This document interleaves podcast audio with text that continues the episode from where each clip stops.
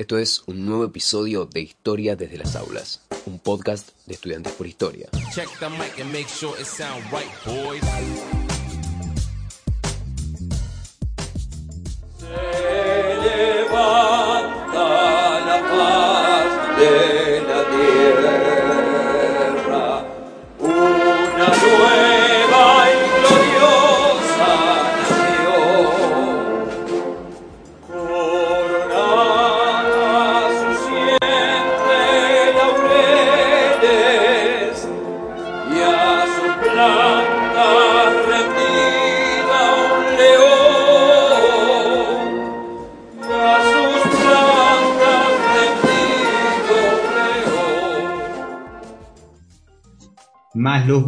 Que unidos juraron su feliz libertad sostener, a estos tigres sedientos de sangre, fuertes pechos sabrán oponer. Perdóname si tengo el mejor himno del mundo, pero bueno, así son los países champán. Creo que algo así es un chiste que anda dando vueltas por todo lado, que no termino de entender de dónde salió lo del champán, pero bueno, me parece que, que- que aplica en esta situación, porque claramente si no hay un himno lindo dentro del mundo, me parece que es este, quizás la marsellesa pega ahí cerca. Eh, pero bueno, no sé, no sé qué opinan ustedes. Que los Centennial después nos expliquen el chiste que nosotros estamos haciendo. Eh, Tratando de aciernarse, ¿no? No, aparte de, de- de nota la edad, ¿no? Que no, no entiendo los chistes que andan dando vueltas. Bueno, a ver, bienvenidos, bienvenidas, bienvenides a esto que hemos dado a llamar Historia de las Aulas, el episodio número 3, ¿verdad? Así es. Bien. Eh, el- en este episodio vamos a estar tocando un poco el tema de las de la independencia y la dependencia, ¿no? Sería como la historia y la independencia o algo similar. Eh, tenemos invitado a Pablo Volkin, vamos a hacer un- una entrevista bastante interesante y bueno, vamos a charlar un poco del tema, ¿no? Eh, para eso también estábamos pensando en cuáles son nuestras independencias favoritas, obviando la Argentina, porque bueno, ya dijimos que es un país champán, vamos a, buscar en otras independencias que nos hayan llamado la atención por algún motivo. A ver, ¿quién quiere hablar primero? ¿Quién lo quiere contar? Sol. Bueno, a mí mm, no quiero sonar si pasa, ¿no? Pero a la independencia más interesante me parece la de Estados Unidos. Quizás un poco por ser una de las primeras, pero también por toda la construcción que tiene detrás, ¿no? Esta idea de el sueño americano, este divino propósito, ¿no? Pero aparte cómo ellos mismos fueron construyendo esta idea y dijeron, bueno, hasta aquí, hasta aquí con la dominación. Siempre está ese chiste de que fue mm, de que, bueno, nada, para dejar de pagar el azúcar, el té, decidieron dejar de pagar impuestos y tipo, bueno, ya está, adiós. Y bueno, también, qué sé yo, pensando que es una independencia que tiene musicales, tiene películas, tiene todo, me parece que está buenísima. Y me parece que tiene a veces como todo un deje revolucionario que quizás se le saca, ¿no? Pensando que es una de las independencias que menos se trabajan. Si bien, qué sé yo, en la educación argentina está muy centrada en la independencia argentina, de vez en cuando trabajamos otras independencias latinoamericanas, pero nunca la estadounidense. A mí me parece como fundamento quizás de las democracias latinoamericanas y las democracias en el mundo. Me parece que encontramos ahí el origen de, de la república y la democracia. Así que me parece como una revolución revolucionaria, podríamos decir, una independencia fundamental. Sí, eh, Yo soy fan de, yo soy fan de Hamilton, así que te apoyo. solo lo vi al musical, pero sí vi Día de la Independencia. Me parece que están tan No. obsesionadas con esa estás idea. comparando peras y manzanas, me parece. ¿eh? Vos querés salvar el mundo con un disquete y nosotros hablamos del padre fundador de Estados Unidos, menos nombrado en los libros de historia. Y, y si no, la película de. ¿Cómo se llama? De. Ah, se me fue el nombre, de Mel Gibson. Eh, ¿Cómo se llama la película? Gran película. No, no la vieron. Es- es- está todo el La única que se me ocurre no es Corazón Valiente, otra que está, la que está en No, pero No, ahí nos vamos a, a Escocia, pero no, ahí estamos en Escocia. nos fuimos al otro lado del Atlántico. No, no, pero está. eh, incluso hasta te muestran la intervención francesa que van y le llevan los cañones, los barcos, ganan. Él, él entra a la guerra, él no quería eh, participar de la guerra, ya estaba cansado, pero participa de la guerra porque le matan a un hijo, le queman la casa, algo por el estilo, y dice, ah, no, la propiedad privada, mi propiedad, listo, pum. Forma un grupo de Vamos, guerrilla, personal. forma un grupo de El, guerrilla. pat- Increíble. El Patriota se El llama. Patriota, peliculón, peliculón. No sé, Peliculón de cine shampoo. Todos los domingos. es, es- ese tipo de película. Eh, es increíble lo que, lo que han logrado eh, con eh, de generar un sentido de pertenencia nacional a través de sus símbolos patrios y, de una entidad, viste, que te hace, que lo- los hace estar enamorados del país de una forma que, que en pocos lugares se ve. Nosotros podemos amar a Argentina y amamos amamos eh, a Messi, a Maradona, a Gardel y toda la bola, pero eh, la, venta de remeras, más allá de lo que sean las de selección, por ejemplo, con la, la bandera argentina no es tanta o, es casi nula en comparación a la bandera yankee o incluso la bandera inglesa, que tienen eh, como símbolo mu- mucho más poder que hace que incluso gente que no sea del país las use, como pasa acá en Argentina, que ves a una mina con una remera yankee, pero no ves a, esa misma mina al día siguiente poniéndose una de Argentina. Claro. Yo, yo creo que también, a ver, como, como Sol, me parece que es una de las eh, independencias más interesantes. De hecho, está en mi top favorito, digamos. Pero me voy a ir al, al otro lado del mundo y justamente a las antípodas con Estados Unidos, uno de los más, mayores dolores que tuvo durante el siglo XX, que fue Vietnam. Me parece que la independencia vietnamita eh, porque no solamente se liberan de Estados Unidos, sino previamente los cagan a tiro a los franceses. Me parece que es increíble todo lo que pudo, lo que pudo lograr, lo que soportó ese pueblo. Eh.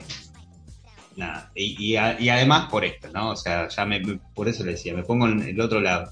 El dolor es el día de hoy que le sigue doliendo al, al, al Estado estadounidense, no hablemos de, de los y las estadounidenses, porque bueno, quizás no, no, no son culpables de lo que hacen los gobernantes, pero No, por supuesto. imperialismo Sino que nos queda a nosotros. no, tal cual. Tal cual. ¿Qué- No sé, Macri mandando armas a Bolivia, ¿no? Eh, Claro.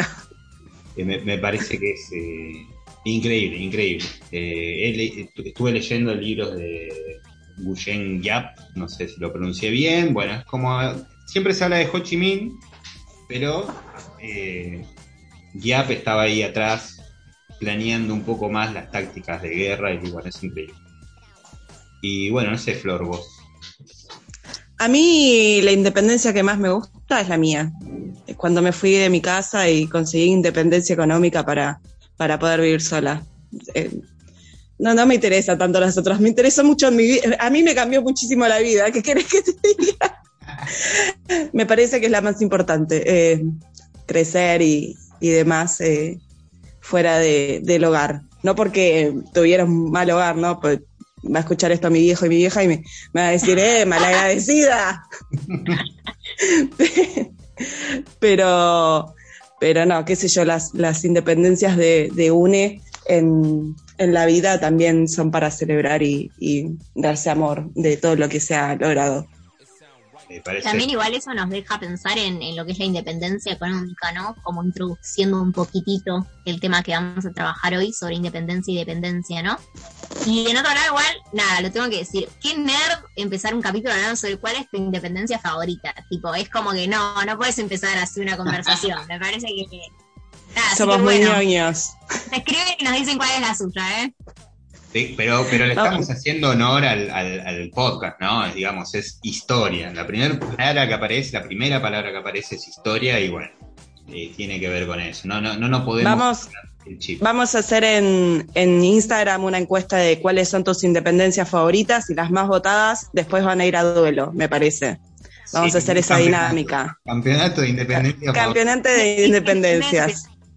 Me parece muy bueno. Bueno, nada, acá estamos. Eh, vamos a arrancar la entrevista con Pablo, una entrevista muy interesante y bueno, esperemos que les guste.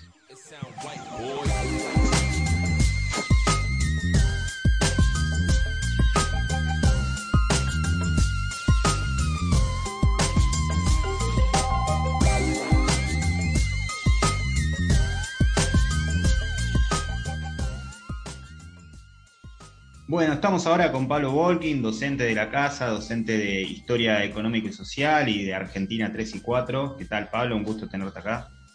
¿Qué tal, Jonah? ¿Cómo andas? Bien, eh, no- nos estabas comentando que también das clases en filo y en económicas, ¿verdad? ¿Qué, qué materias te estás dando ya? Así es, bueno, para digamos, reponer un poco algo de la historia previa, yo soy graduado de la Facultad de Filosofía y Letras de la Universidad de Buenos Aires, eh, donde ahí también hice mi doctorado. O sea, me doctoré también ahí. Es, parte, te diría, constitutiva de mi vida. Entré a hacer el CBC en el año 95 y hasta el día de hoy no me fui. O sea, es la institución en donde más tiempo estuve y supongo que me jubilaré dentro de esas. Eh, además de eh, dar clase ahí en la Facultad de Filosofía y Letras en dos materias, en Historia Social General y en Historia Argentina Contemporánea, que sería Argentina Contemporánea en el profesorado prácticamente igual. Doy clases de Historia Económica y Social en la Facultad de Ciencias Económicas, donde ahí también soy investigador, dirijo un programa de investigaciones de historia agraria, o sea, ahí tengo un desarrollo también de otro tipo. Y bueno, y durante el- este es el primer año que no estoy dando clase media, en, edu- en escuelas medias. Desde que me gradué, viví fundamentalmente de dar clase en escuela media, me encanta. Y ahora por una cuestión también vinculado con el exceso de trabajo, o sea que ya no podía hacer bien ni una cosa ni la otra, y unas, algunas oportunidades que se fueron abriendo. Circunstancialmente no estoy dando clase en escuela media, pero al revés, te diría, frente a, la idea de algunos y algunas de me escapo de la escuela media y qué suerte que ahora estoy en el profesorado o qué suerte que estoy dando clase en la facultad, diría que al revés, para mí es circunstancial. Una de las cosas que más me gusta es dar clase a los pibes y las pibas del secundario. Te hago una consulta, Pablo. Buenas, Lucas. Eh, acá ya nos introdujiste un poco, ¿no? En esta relación entre investigación y docencia, ¿no? Un breve y veloz paso por tu recorrido. Y en este podcast nosotros tenemos la costumbre de hacer una pregunta que no tiene respuesta ni correcta ni incorrecta, que es, como, como bien dice el juego, ¿verdad? ¿Qué fue primero, el huevo o la gallina, no? En la relación historia-docencia, en tu recorrido, cuando vos decidís estudiar, ¿qué fue primero? ¿Qué fue después? ¿Cómo fue cambiando esa relación entre historia y docencia? Mira, en realidad y te diría que es paralela. ¿Por qué? Va a parecer medio, me- me- medio preparado, pero fue así la vida. Eh, yo cuando terminé el secundario, eh, me, me había anotado en UBA 21, di una materia en quinto, así para probar qué onda, y estaba entre dos carreras, entre economía e historia. Sobre todo con la pregunta de qué mueve el mundo. A mí lo que me preocupaba era qué movía el mundo. Yo venía de una actividad en el secundario de luchar contra la Ley Federal de Educación del Menemismo, y había estado muy metido, habíamos armado el centro de estudiantes en la escuela, yo iba a una escuela estatal chica de Villa del Parque, se llama Juan B. Justo, que aparte tiene un profesorado, o sea que quizás ustedes la conozcan porque tiene un profesorado, bueno. Sí, Cursé ahí. Pablo. ¿eh? Cursamos en la misma institución. Creo que una vez lo charlamos adentro de un aula, inclusive. Y bueno, y ahí armé el centro estudiantes junto con otros compañeros y compañeras eh, por el año 93, por ahí, 92, 93, armamos un cuerpo delegado, yo qué sé. Finalmente fui a, fui a Filosofía y Letras para ver cómo era la carrera de Historia, fui a Económica a saber cómo era la carrera de Economía. La carrera de Economía vi el programa y no me convenció para nada. Y dije, bueno, voy a hacer Historia, que me encanta, y en tal caso después veré si me sigue interesando la Economía, me especializaré en Economía, lo que fuera. Y así me anoté en Historia, y en el mismo momento que me anoté, me, gradué, digamos, de- del secundario, terminé el secundario, y prácticamente entré a laburar como preceptor en la escuela. O sea, yo terminé el secundario y entré a laburar como preceptor en el Juan Justo. O sea, me anoté en los concursos, salió un cargo y entré a laburar. O sea que eh, entré lo que sería un primer escalón en la docencia media, ahí. Mientras cursaba la carrera, al mismo tiempo después, eh, se abrió una vacante en un colegio privado, primario, una locura absoluta, de un ayudante para primero y segundo grado. Entonces fui y me presenté, porque era de mañana y yo era como preceptor a la tarde, y eso necesitaba tener un poco más de tiempo para, para estudiar y poder cursar, entonces me fui y me presenté. Y me tomaron. Y laburé varios años en una escuela primaria como ayudante de primero y segundo grado. Y esto decir que ya no trabajo más ahí, pero eh, yo no tenía cursado el magisterio ni nada, era una cuestión más de voluntad, de estaban buscando un varón porque todo el grupo de, digamos, docente era, eran mujeres.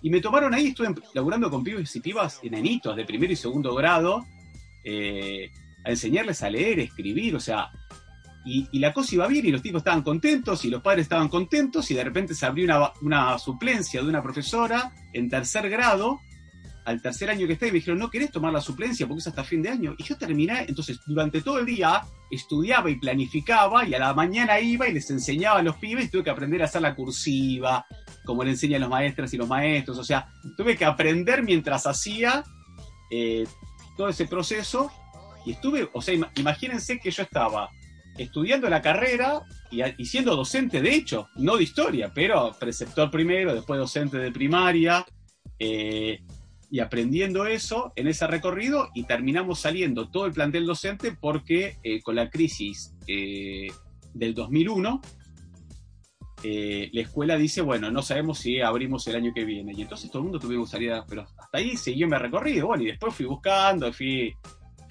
después fui docente en un instituto que preparaba pibes y pibas para el ingreso al Buenos Aires del Pellegrini varios años. Entonces, siempre por una cuestión o por otra, mi trabajo, que trabajo, digamos, de los 18 años, estuvo vinculado. Está bien, también fui, por momentos fui cadete de una, de imprenta, o sea, también hice otras cosas.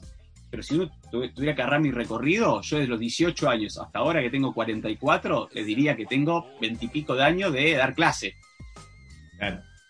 ¿Cómo se manejaban acá desde lo anecdótico esas dos contradicciones? ¿no? La primera, la de ser preceptor de gente con la que hasta hace poco compartías espacios como recreos, y la, la de educar en un nivel en el cual ni siquiera estabas interesado en formarte, para ser sincero, porque ¿cómo, cómo se manejaban esas dos contradicciones? ¿Desde el lugar de es trabajo o desde, bueno, me si va a servir para mi práctica futura? En realidad, más, no, no sé si lo veía tanto en la perspectiva de me va a servir para mi práctica futura, sino en el, en el gusto por lo que estaba haciendo. En el caso del secundario, eh, bien, era un problema, porque yo estaba, o sea, tenía un año más que los pibes que estaban en quinto, eh, por eso no me pusieron como, yo era preceptor de tercero, de segundo y tercero, y era turno tarde, y yo iba a turno mañana, por lo tanto, no conocía a nadie, eh, y aparte eran pibes más chicos. Y aparte había algo también de, la, de, mostrarse, hay, una cuestión de, cómo opera el género por momentos, incluso en los ámbitos educativos, un tono de voz quizás un poco más grave, eh, una cosa de distancia medianamente rápido, no era. Y, y- a partir de ahí ir buscando. Pero me sirvió mucho para poder ver otros aspectos de, digamos, de la escuela, de la- del vínculo. Inclusive me acuerdo que la rectora que había en ese momento eh, tenía un plan de que todos los, las faltas que, o sea, cuando un docente no iba, vos tenías que intentar hacer algo con los pibes y con las pibas. Entonces, medio que, bueno, ya que estudias historia, pensá, bueno, ¿y ¿qué historia están dando en tercero? Y entonces preparate algo. Con lo cual había también cierta práctica ahí, de repente cuando faltaba algún docente que te tenías que meter y laburar y actuar con, con los pibes y pibas. O sea que desde ahí. Y en el, y en el primario era, fue mucho disfrute, porque los primeros años que yo era ayudante, en realidad estaba dentro del aula, aprendí, a mí me interesaba, tiene que ver más con la curiosidad, qué pasa con los pibes. De repente ver que un pibe empieza a leer es una cosa maravillosa. Que no sabía leer hace una semana y de repente empie- empieza a leer como algo mágico. Eh, ver cómo aprender también a cuen- que sumen, que resten, cómo se labura con eso. Y sobre todo yo estaba mucho en los recreos. Estaba mucho en los recreos, cuidaba los recreos, jugaba con, con los nenitos y con las nenitas, o sea, estaba en el comedor. Tenía mucha interacción con los pibes que siempre me gustaron. O sea, nunca tuve una cosa de... Con lo cual, nada, lo aproveché, me gustaba, iba de, iba de campamento, hacía cosas que se iban abriendo. De repente le, faltó un docente de, de radio que daban ahí, entonces me metí a estudiar y a armar un tallercito de radio. Ah, viste, como que vas aprendiendo, estás en un momento que sos como una esponja. Que yo entiendo que uno, en esta etapa de estudiante, y sobre todo estudiante superior, ¿no? Universitario, terciario, etc., son medio como una esponja. Si tenés inquietudes y vas buscando, y bueno, y todo suma. Después está claro que yo cuando estaba haciendo la carrera, yo tenía en la cabeza que iba a ser docente. O sea, nunca me propuse la investigación eh, en la carrera. La investigación entendida como, bueno, quizá lo que conversábamos antes de arrancar de eh, una investigación full time, vinculada solo con determinado ámbito. Y, es por eso que hice una cosa rarísima en el curso de mi carrera, que mis amigos y amigas me miraban y no podían entender, porque en general, en la Facultad de Filosofía y Letras, los, que las que estudiamos historia, bueno, la carrera de historia, y otros, eh, hay una pica medio así, digamos, que, le, escapamos, eh, le escapamos, pero que existe, de hecho, en, la, en Puan. Y yo elegí cursar, en la, materia, en la carrera puedes cursar dos materias optativas, de la propia carrera o de otras carreras. En donde está historia de Estados Unidos, historia de Rusia, etc. Yo que me encantaban todas esas, no elegí y cursé dos materias optativas de la carrera de educación, que para todos mis amigos y amigas estaba absolutamente delirante. Era un delirio cursar. Eh, y sí, y entonces me cursé dos materias, cursé didáctica a nivel medio, que no existía en la carrera de historia. O sea, vos cuando te recibís de profesor de historia en la universidad tenés dos materias anuales, porque todo el resto son cuatrimestrales. Una que se llama didáctica general y otra que se llama didáctica especial para los profesores de historia y profesora de historia. Yo parte cursé didáctica a nivel medio, pues, la titular era, en su momento, era hasta hace muy poco la rectora del ILSE, Vilma Saldumbide, eh, y cursé eh, sociología de la educación con Yomobate. Eh, con Yomobate y su adjunta era. ah, uy, me va a matar ahora cuando. Ya me voy a acordar el nombre, porque después fue la decana de Pilo y ahora tiene un cargo muy importante en el Ministerio de Educación, con la cual me llevo muy bien. Así que ahora ya voy a reiterar, si no lo, editan acá, porque. eh, nada, Mirá, te tiramos un salvavidas, te sacamos de este lugar incómodo y te preguntamos. eh, nos dijiste que sos doctor. ¿De qué, ¿De qué fue tu tesis doctoral? Contanos un poco ahora del lado más investigación. mi tesis doctoral fue, bueno, en esta idea de intentar hacer grandes preguntas, si uno quiere llamarlo de alguna manera, ¿no? Entre comillas. eh, y para entender un poco por qué la Argentina hoy es como es, yo entendía que esos pilares se habían solidificado entre fines del siglo XIX y principios del siglo XX, eso que se llama la Argentina moderna, y que particularmente estaba muy vinculado al agro, ¿no? A la producción agropecuaria, a la exportación, y por tanto mi tesis lo que intento analizar es el desarrollo del capitalismo en el agro pampeano, entre 1880 y 1930, concentrado en el agro bonaerense y en la agricultura. Y, con- y esa es una tesis que nada, me llevó, me presenté, bueno, esas cosas raras, porque yo terminé la carrera, tomé 35 horas en secundario y vivía de eso y estaba contento. Y algunos amigos sobre todo amigos, me insistieron mucho diciéndome, che, ¿por qué no te presentás a CONICET? ¿Por qué no te presentás a CONICET? Con tu promedio seguro entras, con tu promedio seguro entras. Yo, no, no me interesa, nunca fui a un congreso en mi vida en la seguridad. Bueno, y finalmente dije, bueno, quizás yo aparte estaba cumpliendo el límite de edad. O sea, porque yo ya había terminado, estaba laburando, te podías presentar hasta los 30 años. Me presenté y gané. Y entonces gané una beca. Y gané una beca que era full time. Y entonces tuve que, tuve que dejar toda la docencia secundaria prácticamente. Alguna cosa mantuve, pero muy poco, y me dediqué eso.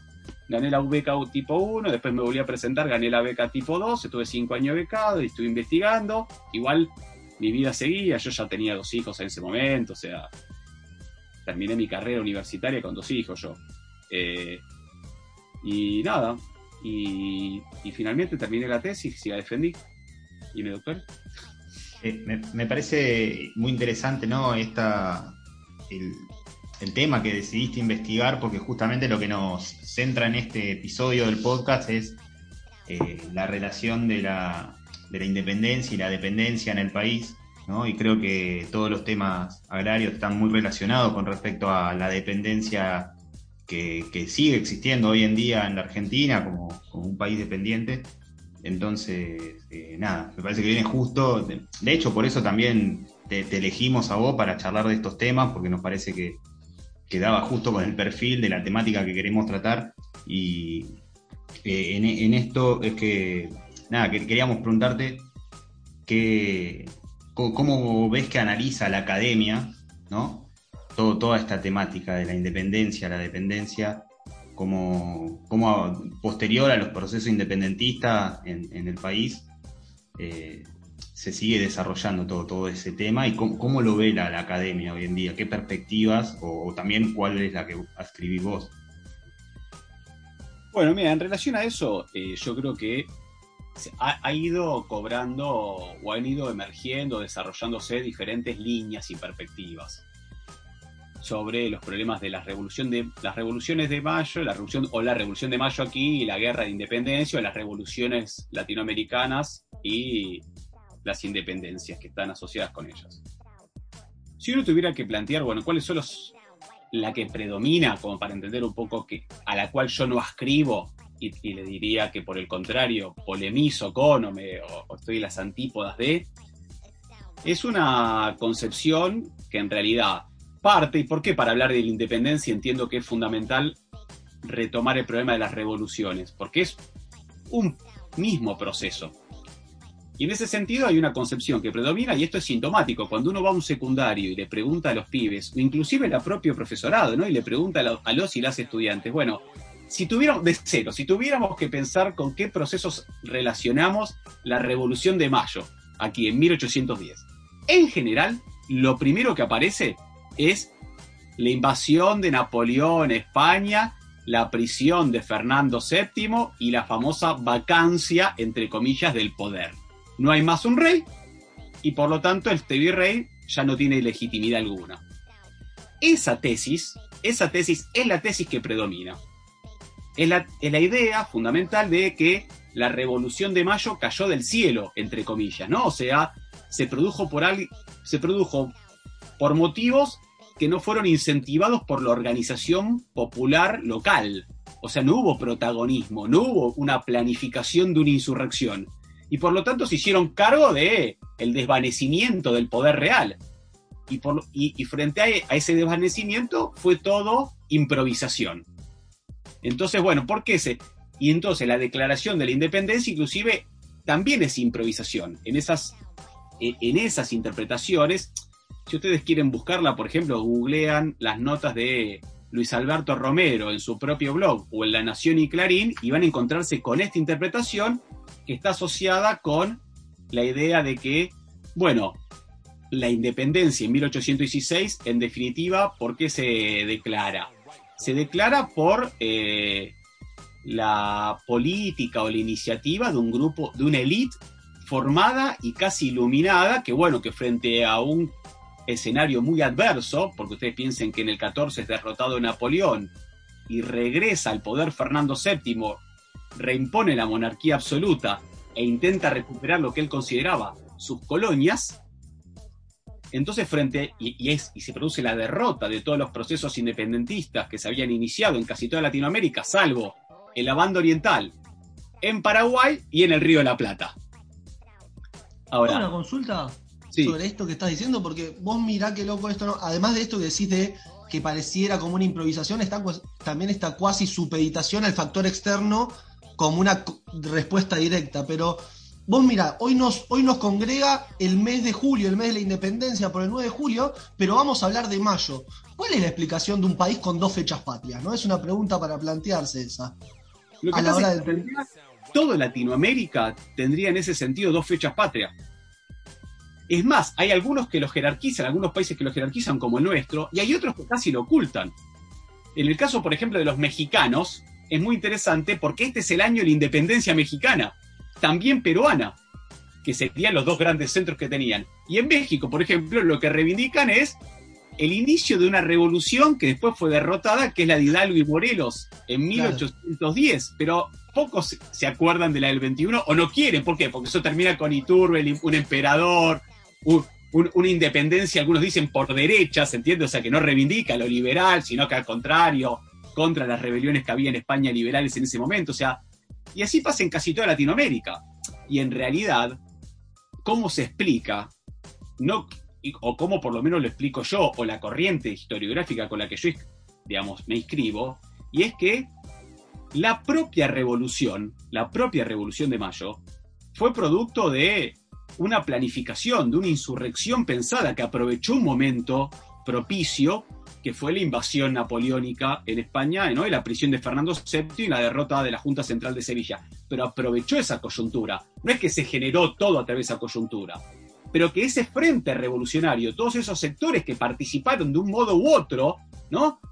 Eh, varones, mujeres, originarios, campesinos, campesinas, artesanos, artesanos, un sector de la intelectualidad e inclusive terratenientes y comerciantes criollos que estaban formando parte de eso y que querían desplazar el poder español, una vez derrotado el poder español, se abrieron proyectos de lucha. Algunos querían un país lo más parecido a lo que era esa herencia colonial, pero con ellos en el gobierno, y otros y otras, las grandes mayorías, querían un país transformado, querían transformar esta sociedad, querían transformar la tenencia de la tierra, querían un sistema más democrático, querían una protección para la producción interna. Esos dos proyectos de país, dicho metafóricamente, entraron en disputa y esa disputa se desarrolló a lo largo de todo el siglo XX. Perdón, de todo el siglo XIX, también del siglo XX, pero claramente a lo largo de todo el siglo XIX. Y la declaración de la independencia es producto de esta disputa. Porque cuando se declara la independencia en 1816, en ese momento Artigas, que era uno de los referentes más importantes ¿no? del proyecto más transformador aquí, en lo que sería el Río de la Plata y el ex virreinato del Río de la Plata, había conformado la Liga de los Pueblos Libres que, que agrupaba a la banda oriental, a los territorios de las misiones, a Entre Ríos, a Santa Fe y por momentos también a Córdoba. Ustedes piensen que todo lo que conocemos como Chaco, Formosa, una parte de Santiago, estaba habitado por sus verdaderos dueños, los pueblos originarios, toda la Patagonia también, por lo tanto lo que consideramos la Argentina, no moderna, era una franja nada más. Por lo tanto, los de que declara la independencia en Tucumán en 1816 son un porcentaje, le diría, no sé si minoritario, pero desde el punto de vista cualitativo, todas estas provincias no participan y están con un proyecto y hay una presión. San Martín desde Cuyo, como gobernador Cuyo, está escribiendo y dice, estoy esperando que declaren. Y eso también, y fue tanta la disputa que el, el 9 de julio de 1816, la declaración de la independencia dice contra la metrópoli y sus sucesores, contra Fernando VII y sus sucesores, ¿no? De España. Y ese debate prosiguió y de manera secreta se le agrega el 19 de julio y de toda otra dominación extranjera. Fíjense la disputa que había, ¿no? En, ese proceso en donde algunos decían solo de España, porque estaban con un ojo mirando a ver si era, pasábamos a ser protectorado inglés, y otros dicen no, ni de España ni de nadie. Acá se abren un montón de líneas de análisis, ¿no? Dejaste abierta. Y yo, las resumo a partir de un eje, ¿no? Esta cuestión de pensar la historia sin conflicto, esta cuestión que a veces tenemos internalizada en la historia oficial, nos, nos lleva a obviar ciertas preguntas. Por ejemplo, ¿qué pasó el 1 de julio, el día de la independencia? Pero, ¿y por qué se juntaron en Tucumán y no en Buenos Aires sedes administrativas? ¿No? Esa es una pregunta. ¿Cuál es la necesidad del ejército de San Martín? ¿Por qué no estaba Santa Fe, Corriente, la banda oriental y creo que estaba Entre Ríos también faltó, ¿no? Y si, y si se juntaron tan genuinamente a solo declarar independencia, ¿por qué en el 2019, en el, en el 19 se rechaza el, el intento de constitución, ¿no? Esta cuestión de declaración de la independencia y después qué? Y después el proyecto abierto en disputa, ¿no? Es como que hay un montón de preguntas que a veces son esenciales, que en los últimos no es un problema de hace un siglo, es un problema actualmente que, que, a veces se obvian esas preguntas, ¿no? Esas preguntas tan particulares que son propias de ir a cuestionar el pasado simplemente. Sí, y al mismo tiempo, cómo esas interpretaciones del pasado están en función de comprender el presente, porque este es el punto que me parece más importante. Las preguntas que nosotros nos hacemos y que guían nuestras indagaciones del pasado son preguntas que formulamos desde el presente, son problemas que tenemos desde el presente. Y las interpretaciones que hacemos tienen un correlato directo, pasado-presente. La interpretación que yo les planteaba alrededor de cómo se produjo la Revolución de Mayo y la propia Declaración de la Independencia, como vos retomaba Lucas, de que, bueno, hay que explicarlo por lo que sucedía afuera, tiene su correlato en el presente en relación a que no importa lo que nosotros y nosotras hagamos para modificar nuestro presente y, pensar nuestro futuro, sino que todo depende de lo que pase afuera. O sea, nosotros no somos responsables de lo que pase y deje de pasar. No somos protagonistas, no tenemos agencia desde esa interpretación. ¿Por qué? Porque las cosas caen del cielo. En este sentido que sería, bueno, esperemos para el gobierno anterior que vengan una lluvia de inversiones que nos salven. O para el otro, que a ver si salvamos la deuda externa porque los chinos entonces hacen un préstamo y entonces en vez de deber al Fondo Monetario de los norteamericanos debemos a los chinos. O que, ven, ¿se entiende? O que vengan ahora las vacunas que venga la, que está buenísimo que vengan las vacunas, pero también está el debate acerca de, bueno, qué pasa con la producción nacional, o sea, vos, ¿dónde está tu protagonismo? ¿Dónde está tu agencia? ¿Dónde está tu posibilidad colectiva, digo, no individual, de modificar tu presente? Para estas interpretaciones no existe. Hay que esperar que las cosas vengan de afuera. O en tal caso, si existe algún cambio, viene de parte de élites virtuosas, que advierten la situación, que pueden tomar alguna medida, siempre muy condicionadas por lo que sucede en el mundo, ¿no? Y me parece que este es el papel más importante, porque también es un problema en cuanto a interpretaciones, no, no solo esta que sería la interpretación más reaccionaria, llamémoslo así, ¿no? porque quiere que nada cambie, sino también interpretaciones de sectores progresistas que han desvalorizado el peso de la independencia, diciendo, che, bueno, mira, al final, bueno, está bien, en el 16, 1816, se declaró la independencia. ¿Pero para qué sirvió? Si igual rápidamente se entró en una nueva dependencia y mirá cómo estamos hoy. Y eso también es un planteo de sectores progresistas con los que uno podría tener acuerdo en un montón, en varios aspectos, pero que inclusive en algunas, entrevistas que me hicieron este año con motivo de la independencia, yo que sé, en radios, me la traían como una preocupación y yo decía, sí, pero el problema de esto es ver que primero, no estamos igual, punto uno. Segundo, que se haya declarado la independencia en 1816 fue producto de una lucha, y una lucha de un proyecto que siguió dando batalla a lo largo de todo el siglo XIX. Que la propia constitución de la Argentina como tal, en parte los sectores que lograron hegemonizar y dominar esas clases dominantes, tuvieron que tomar aspectos de los proyectos más transformadores para poder imponerse. Que no pudieron, no fue la misma forma de imponerte si vos no tenés quien te dé disputa, que si vos tenés que absorber parte ¿no? de esos reclamos si tenés que dar batallas, si tenés que disputar un sector, bueno, tuvieron que hacerse cargo, ¿sí? Y que si nosotros balanceamos que ese 1816 no sirvió para nada, bueno, y entonces hoy cuál es el resultado? Bueno, cualquier cosa que hagamos hoy para, para intentar cambiar las cosas tampoco va a servir para nada.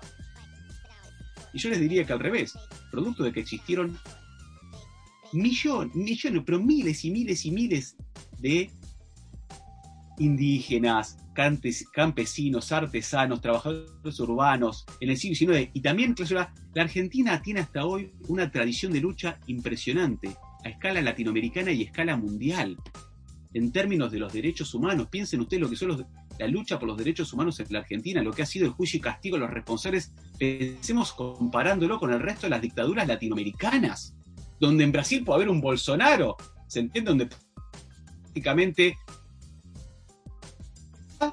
alegrándose, ¿no se acuerdan ustedes cuando le hicieron a, Dilma Rousseff, donde decían, bueno, se vanagloriaban de quienes habían torturado a su padre?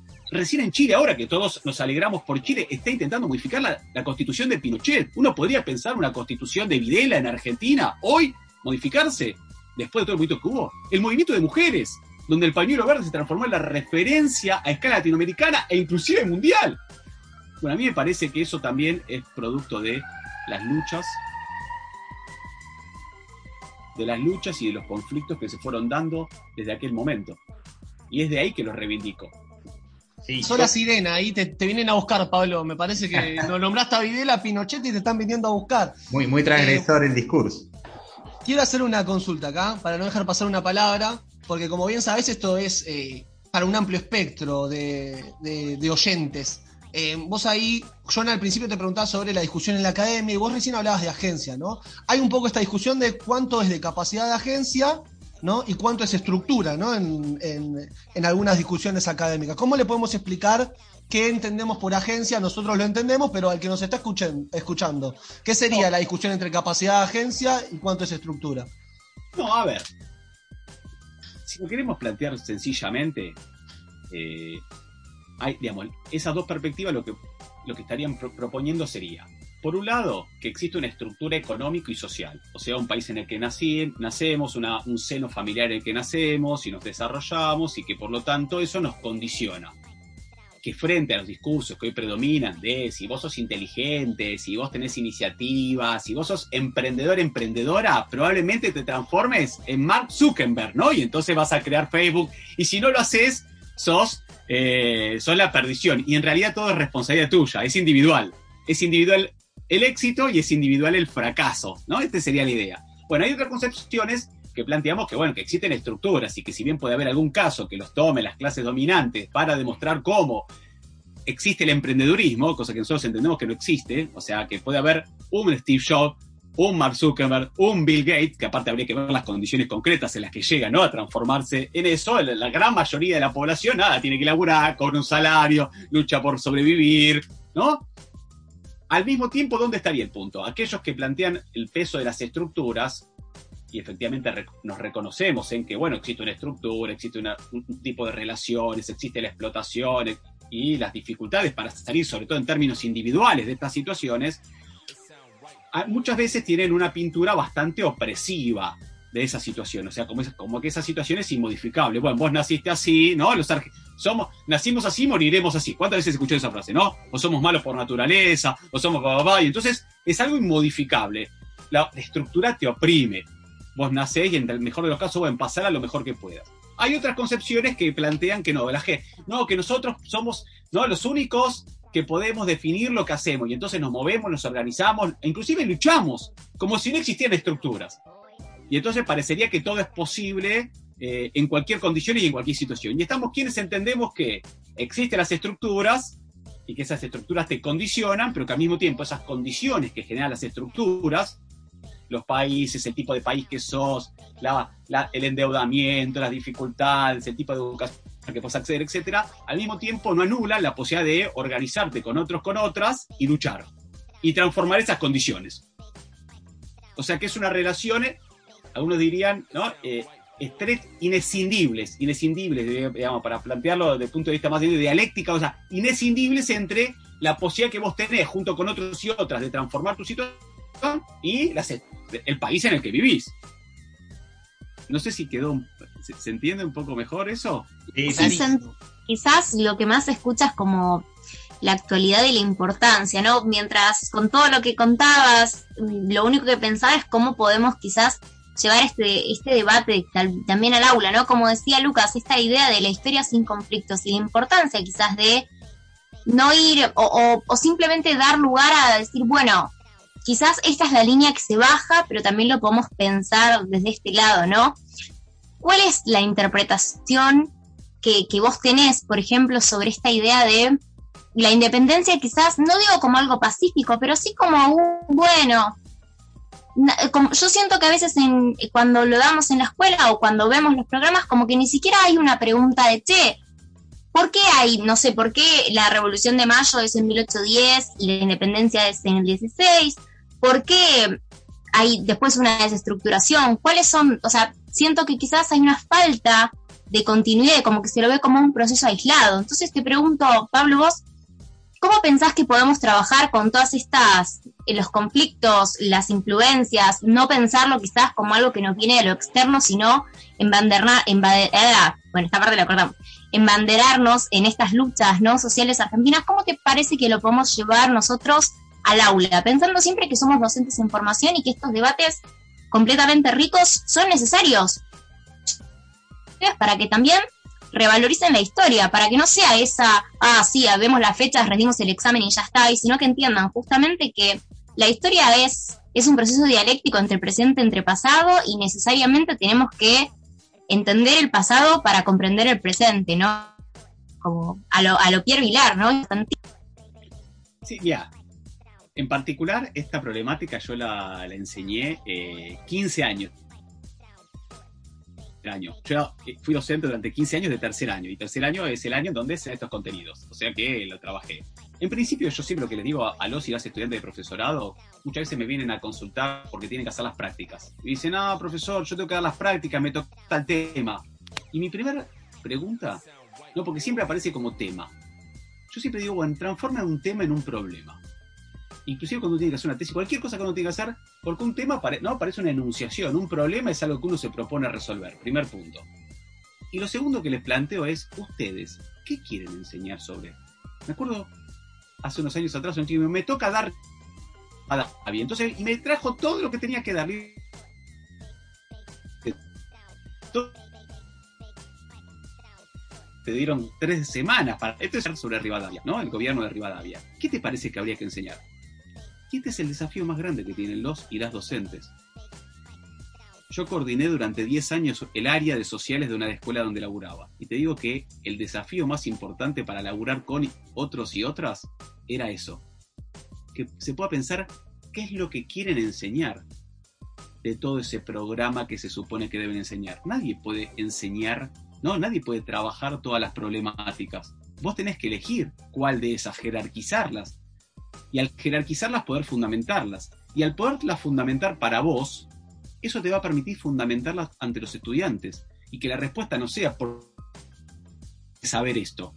Yo estoy eligiendo esto, enseñarte esto, porque entiendo que a vos te va a ayudar a entender esto, esto y esto. Entonces, hay un problema y es, vos podés organizar la enseñanza de estos problemas en torno a la conflictividad social y en torno a las clases y sectores sociales que existían. Así lo enseñaba yo. Es más, está bien, hay un esfuerzo. Yo me tuve que armar un manual propio. Escribí una serie de guías que abarcaban todo el contenido que daba en tercer año. Está bien, llevó un tiempo, llevó un esfuerzo.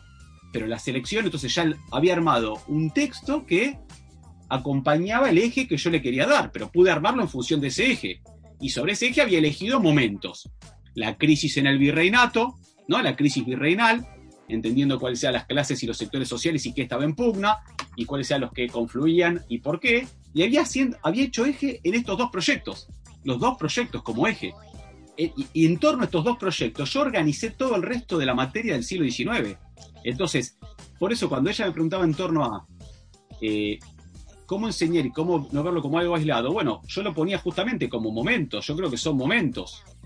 La conformación de la Liga de los Pueblos Libres es un momento, el Congreso de 1813 es un momento, el Congreso de 1916 es otro momento, y lo que hay que entender es que son como momentos de un proceso en donde está, el- donde está esa disputa. Y el otro punto fundamental es siempre enseñarlo como Revolución de Mayo y Guerra de Independencia. Revolución de Mayo y Guerra de Independencia, porque ahí viene el segundo debate, y es, ¿fue una revolución o no fue una revolución? Porque, ¿qué te dicen algunos y algunas? Bueno, en las revoluciones hay tiros, en las revoluciones hay muertos, y en esta revolución no hubo ni tiros ni muertos. Y entonces no fue una revolución, y no hubo participación popular. Debo decir, bueno, paremos un poco. La participación popular hay que medirla en función de la cantidad de habitantes de aquella época.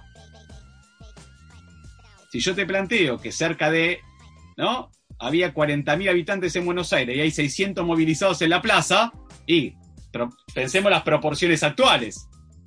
40.000 total, 600 en la plaza, ¿no? Digo, es un punto importante a tener. El segundo punto está bien, ese día no se tiraron tiros, pero por- e, era en función de la correlación de fuerza. Los españoles no le daban la correlación de fuerza, no tenían casi ejército. Estaba todo el ejército armado del otro lado. Había una situación que no daba y por lo tanto ahí a los, a los propios españoles no les convenía ir al tiro. Pero el otro punto es que, y con esto termino esta idea, luego tuviste 14 años de guerra, en donde hubo indígenas, campesinos, eh, peones rurales, artesanos, trabajadores, miles de muertos, desapareció gran parte de la población afrodescendiente que había en, este territorio, poniéndole el cuerpo a la, a la lucha por la independencia. Por lo tanto, no que hubo, no, no tiros, está bien, hubo tiros y muertos el 25 de mayo de 1810. Después, durante 14 años, no tuviste otra cosa. Pero aparte, Pablo, cuando se piensa la, la semana de mayo, ¿no? Otra cosa horrenda que siempre se ha enseñado así, ¿no? Eh, y te lo cuentan como si, fue, como si fuera un calendario, vos te pones a pensar, ¿cuándo hay un quiebre cualitativo? Cuando el que organiza las milicias criollas, que es el que tiene el poder de la violencia organizada en un lugar determinado, se vuelca hacia un lugar. Porque suele haber generalmente una, una mirada desde las ideas, ¿no? Morenista, etcétera, pero ¿cuándo hay un quiebre cualitativo en la semana de mayo? Cuando un productor de maní alto peruano que estaba en el Río de la Plata y que organizaba las milicias criollas, conocido como Saavedra, se quiebra hacia un lado y dice, bueno, entonces, si bien hubieron tiros, como, como lo está planteando vos, eh, la violencia se había parado en una posición, digamos. Entonces, sí hay eh, la, la- la capacidad potencial de que se desarrolle el hecho, el hecho violento. Entonces, es como el conflicto existe igual. Y a mí, a mí me, me- me parece muy importante resaltar esta parte que decías, Pablo, ¿no? Con respecto a la participación popular, porque esa es otra de las discusiones, ¿no? La, la invisibilización de la participación popular eh, a lo largo de todos los procesos de cambio de la Argentina.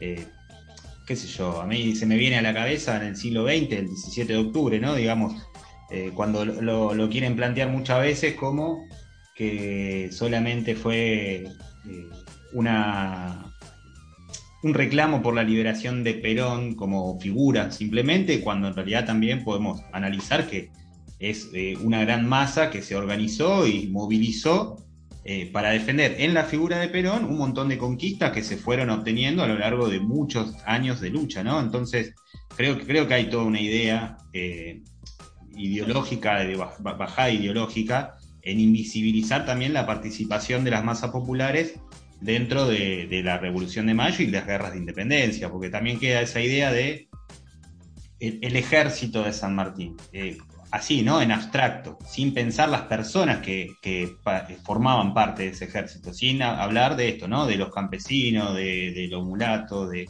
los esclavos, etcétera, todo, todo el- la composición social de ese ejército. ¿Cuál era esa composición social? no eran los patricios. Eh, Es decir, bueno, eh, creo que, está todo ligado a todo esto que venís eh, planteando. Sí, ni que hablar de la invisibilización de las mujeres en ese proceso.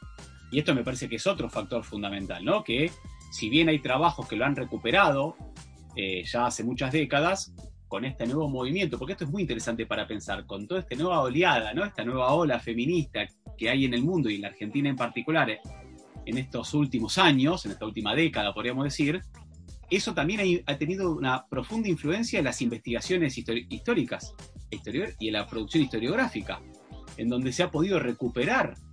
Y entonces ya no aparece solamente, que si bien tuvo, ¿no? Eh, Machaca Güemes o Juana Zurduy, que ya, sino que empiezan a aparecer todas esas mujeres que parecen anónimas, to- todas, ¿no? Las afrodescendientes que, que le ponen el cuerpo, que van a la batalla, porque aparte de acá también aparece un elemento muy interesante y es cómo participan esas mujeres que al igual que los, que los varones, eh, si bien en ejércitos, los factores étnicos y de clase no se borran en, en esos ejércitos.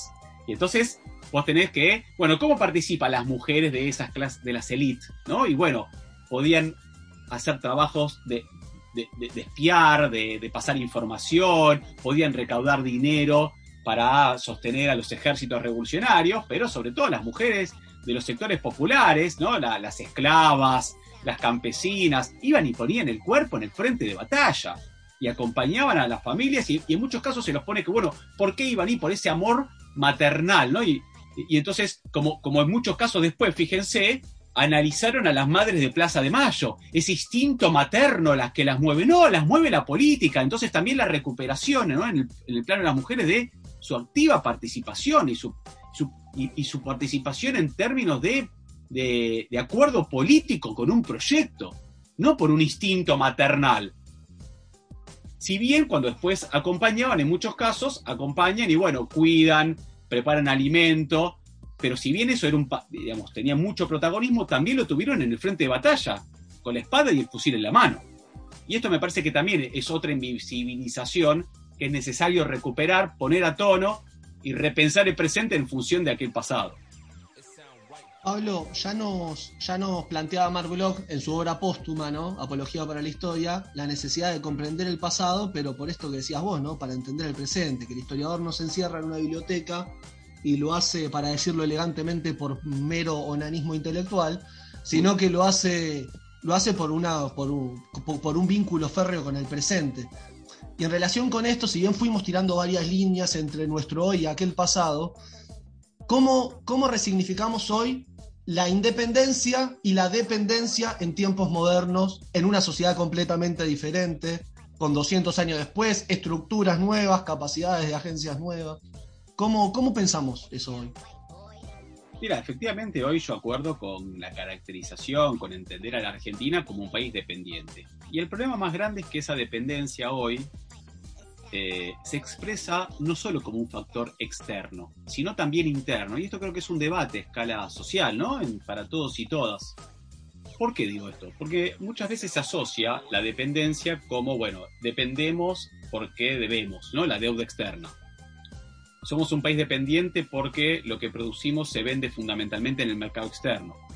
Somos un país dependiente porque la mayoría de los productos que consumimos los compramos afuera. Entonces aparece una dependencia solo como un elemento externo.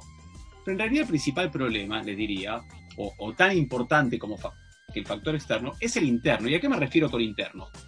A que los capitales extranjeros de las grandes potencias mundiales, hoy Estados Unidos, Alemania, Japón, China, eh, Inglaterra, invierten dentro de la Argentina y al invertir dentro de la Argentina pasan a controlar ramas claves de nuestra economía, adentro de nuestro país, no solamente desde afuera, adentro. Controlan empresas de servicios públicos, controlan grandes empresas no de transporte, de- lo que sido las privatizaciones, controlan la gran mayoría de las ramas industriales.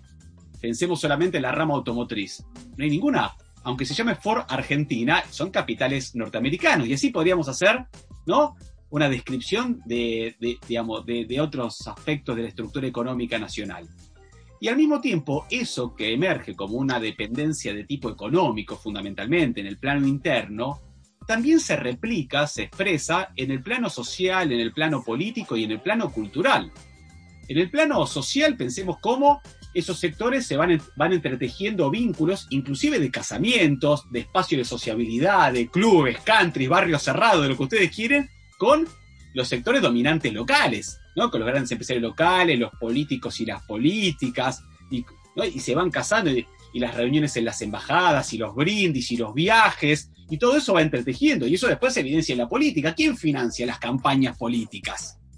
¿Y en función de qué? Sin ir más lejos, vimos lo, lo que se llamaba, ¿no? Eh, contra, no me acuerdo la palabra exacta, contradicción de intereses, o, en- ¿se acuerdan del el, el ex ministro de Energía? Que Aranguren, que al mismo tiempo era uno de los principales accionistas de una empresa energética. O sea, y cuando te toca estar ahí. Y este es un fenómeno que se da desde fines del siglo XIX hasta la actualidad. Conflicto de intereses, esa es la palabra. Conflicto. Sí, que están del- de los dos lados del mostrador. Exactamente. Entonces, por eso digo, la dependencia es interna también, sin ir más lejos. En la ciudad de Buenos Aires se cambia el número que vos tenés que utilizar para llamar a la policía por el 911. ¿Por qué? Porque todos consumimos las series norteamericanas, entonces la gente no se acordaba, ¿no? Que había que marcar 101, 103, ahora ni me acuerdo, pero sí 911. Fíjense. O por ejemplo en la Facultad de Económicas, en donde el instituto de investigación más importante se llama Instituto Confucio, queda en planta baja y depende de la Embajada China. Entonces, esa dependencia es externa y es interna. Y para que sea interna, fue necesario que sectores de las clases dominantes locales entrelazaran sus intereses con esos capitales. Por eso, hoy entiendo que la lucha es muy grande y hay un primer jalón de esa lucha que implica romper con eso. O por lo menos yo lo entiendo de esa manera. Romper con esa dependencia, que implica romper los vínculos que nos atan con ese capital extranjero, pero al mismo tiempo también implicaría golpear, afectar los intereses de esos sectores internos que están entrelazados con ese capital extranjero. Se me ocurre El- un ejemplo claro con respecto a esto, ¿no? Hablabas de ramas específicas de la producción, ¿no? Y todas estas esferas a la cual atraviesa esta cuestión de la dependencia propia del imperialismo. Ahora, no solamente ramas de la producción, ríos, ¿no? Eh, lo, paradójico de los eufemismos para decirle al río hidrovía, por ejemplo, ¿no? En esta discusión de ambos lados del mostrador, marcan también ahí cuáles son los intereses detrás del río, digamos, ¿no? Eh, y ahí uno ve también la matriz productiva argentina, ¿no? Y cómo, cómo, se, cómo se entremezclan estos intereses económicos con eh, la, la formación económica que tiene nuestro país. To- todo historiador, todo profesor de historia, a su vez es un poco analista de su tiempo también. ¿Qué pensás al respecto de este caso que, que nos atraviesa, digamos, ahora? No, son casos que yo los sigo muy de cerca por lo que me, digamos, por lo que me dedico a la investigación. Hace dos semanas estuve en una charla que tenía este eje, o sea, dependencia e hidrovía. Yo creo que esto es eh, un fenómeno fundamental. O sea, yo saqué una serie de notas cuando se dio la posible expropiación de Vicentín, que está estrechamente vinculada con la discusión sobre hidrovía. Entendía que era un paso fundamental para dar porque, nada, controlar el comercio exterior de granos hoy para la Argentina resulta vital. Y así también con eh, el control de lo que se exporta. Hoy resulta ridículo que una empresa exportadora de granos tribute, o sea, pague impuestos por lo que ella misma declara que exporta. Es como que yo le diga, no, miren, es como que yo le diga a Edesur, no, Edesur, yo voy a pagar 10 pesos de luz porque es lo que consumí. No importa lo que diga el medidor. Bueno, lo que pasa es que hoy existe un medidor. A todos nosotros, a todos nosotros, hay un nivel de control de las empresas que no existe ni para las grandes mineras ni para las grandes exportadoras de cereales, que pagan impuestos en función de lo que ellas mismas dicen que están exportando. Bueno, esto es una ridiculez absoluta y pone de vuelta en, en el tapete, ¿no? Pone de vuelta sobre la mesa el debate sobre los dos proyectos de país que estábamos discutiendo sobre proce- no un país que tenga una matriz productiva mucho más diversificada, autosostenida, que piense en el desarrollo nacional, inclusive la explotación de sus recursos en función de ese desarrollo, que controle las palancas clave de la economía, o una matriz productiva que profundice la extranjerización tal cual como tenemos hoy. Entonces, yo creo que ahí está puesto el debate. Por eso para mí era tan importante la expropiación de Vicentín como un primer paso. Pensemos que hoy es a- en la venta de productos agropecuarios y particularmente la soja, proviene la gran mayoría del ingreso de dólares genuinos, genuinos se lo llama cuando después no hay que volver, porque que te presten guita entran dólares, pero después hay que devolver más, genuinos a la Argentina. que inclusive el gran problema es que uno dice, bueno, ingresaron a la Argentina, pero después terminan en las arcas de los Vicentín, de los Dreyfus, de los Bungibor, ¿no? De los, de los Costco, que son, en- o terminan en manos de eh, empresas mineras, o terminan en manos de los monopolios fabricantes de automóviles, o terminan en esas manos fundamentalmente, ¿no? De los argentinos y argentinas.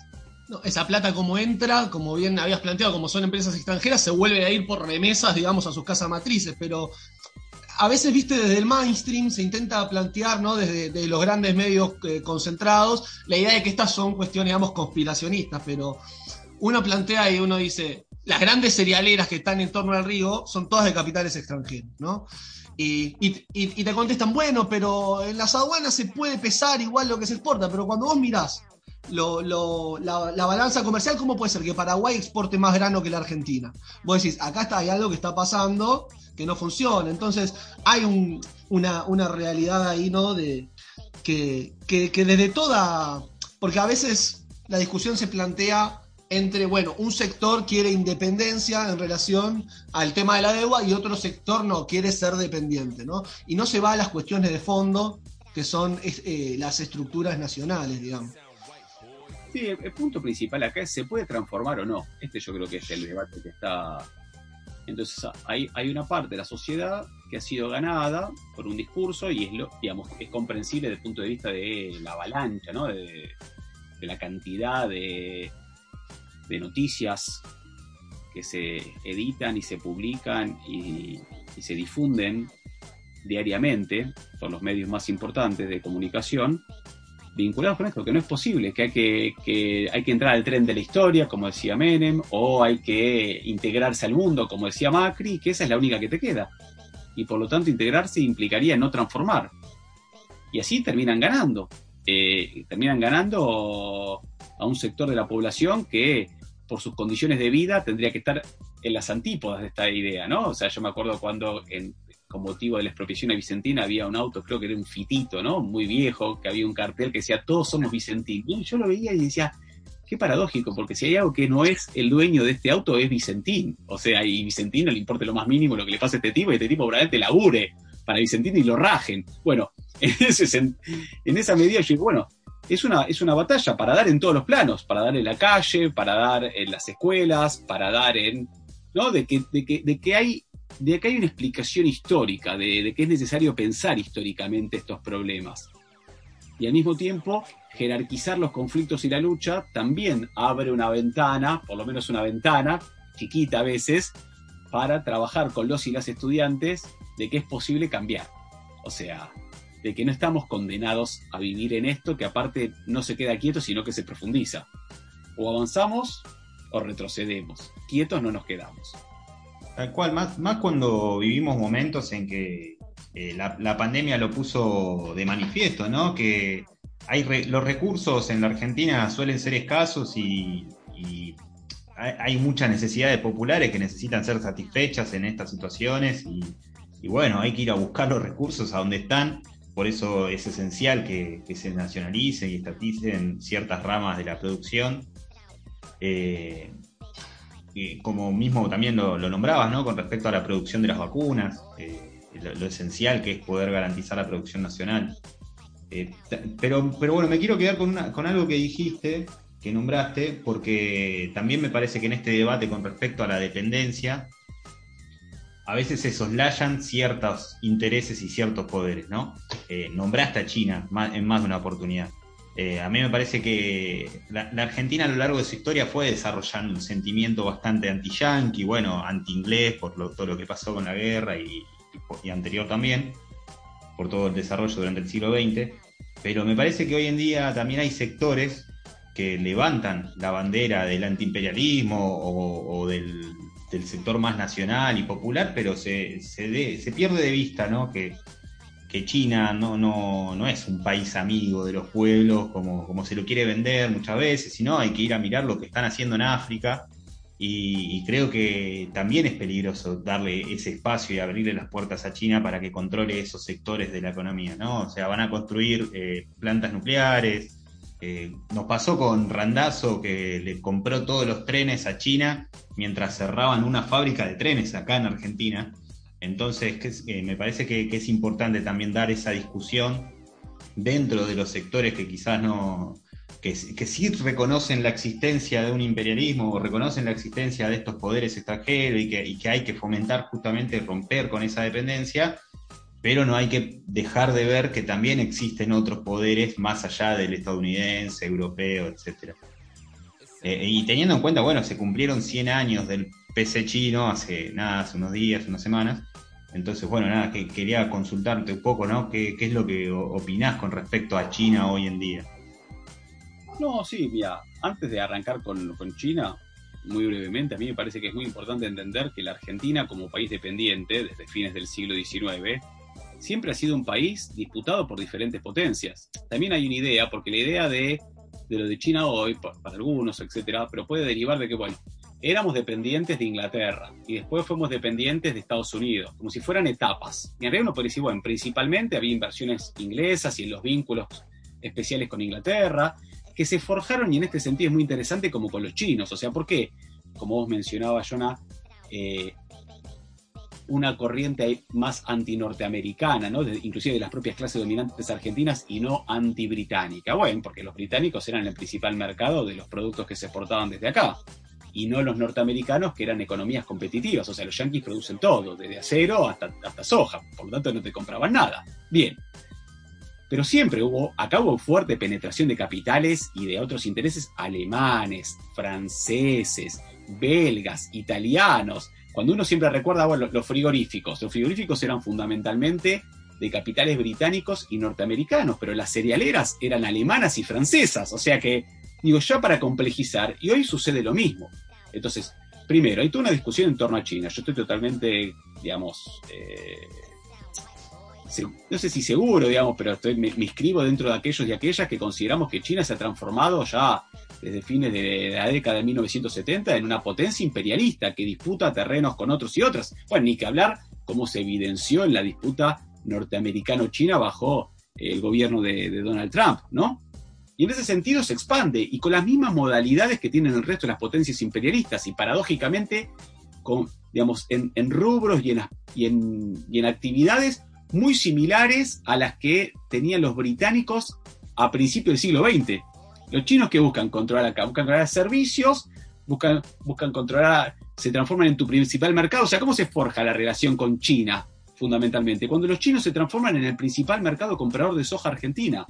Y a partir de esa confluencia, entre comillas, se empiezan a abrir, y entonces se empieza a estudiar chino como nunca se había estudiado acá, se crea la Cámara Argentino-China de Comercio, ¿no? Van apareciendo empresarios y, políticos asociados con los intereses chinos locales, vienen acá, se entrevistan con universitarios y con facultades, y después compran. Entonces, no, no solamente compran los ferrocarriles, compran randazo, sino que se compran los durmientes de, eh, de cemento. O sea, para poder ahora arreglar, digamos, las vías, se compran durmientes en China, como si acá no se pudieran fabricar un cacho de cemento así para poner arriba las vías. O sea, ya es ridículo. Y entonces van de vuelta a la producción agropecuaria y al transporte, el control de algunas ramas ferroviarias que han quedado en pie, la compra de esos productos. El año, el, el año pasado y este, el, conflicto o el debate en torno a si acá se criaban los millones de chanchos que ahora los chinos no querían criar allá. De vuelta, sos el basurero, el criadero, la apertura de tus, de, de tus barreras arancelarias para que puedan ingresar las manufacturas chinas. Y después, por ejemplo, como decía, las centrales nucleares sobre el observatorio que tiene la Patagonia, que en realidad depende directamente de las Fuerzas Armadas chinas, o sea que en realidad se supone que es algo no militar, pero que depende de los militares, y en vez de desarrollar la energía nuclear que existe en la Argentina, no, compran centrales que se llaman llave en mano. O sea, no es que los chinos te brindan parte y entonces se complementa con parte de desarrollos locales. No, llave en mano es, toma, acá tenés la llave, abrí, apretá este botón y ponelo en funcionamiento. O sea, no genera ningún tipo de desarrollo local de eso.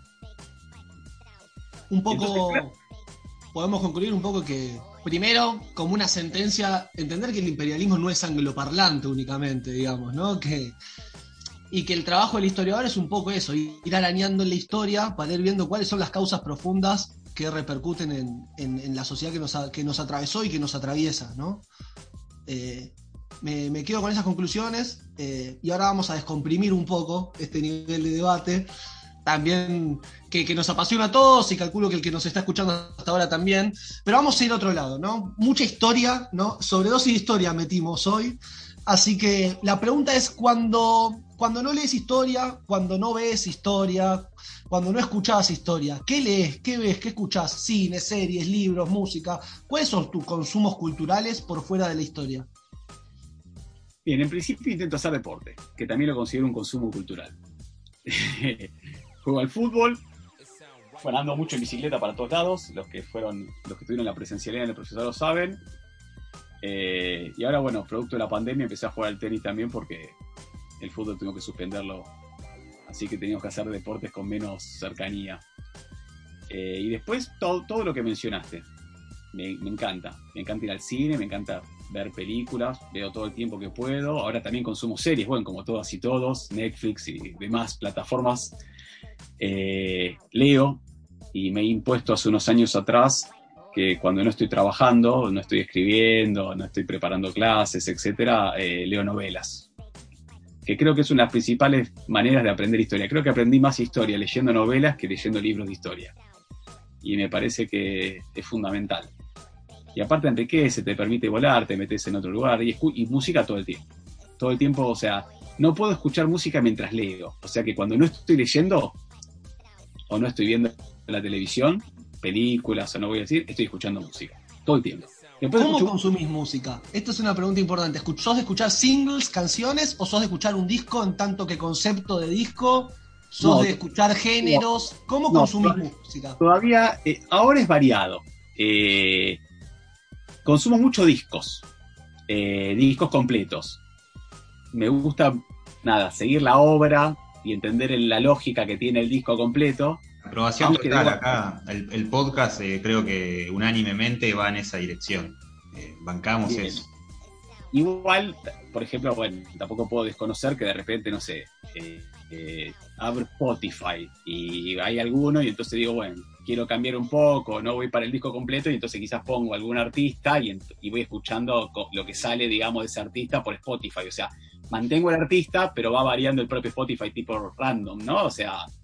eh, Es que de hecho también un poco, cambió un poco la producción también de música en ese sentido. O sea, uno no puede dejar de historar todo el tiempo y decís, bueno, ¿por qué ahora hay más single que discos? Hay una, hay una imposición también de ciertas productoras, etcétera. Entonces uno puede ver el cambio de la producción al pasar los años. La duración de los temas están como muy estipulados, una duración que rara vez sobrepasa los tres minutos y algo. Exactamente.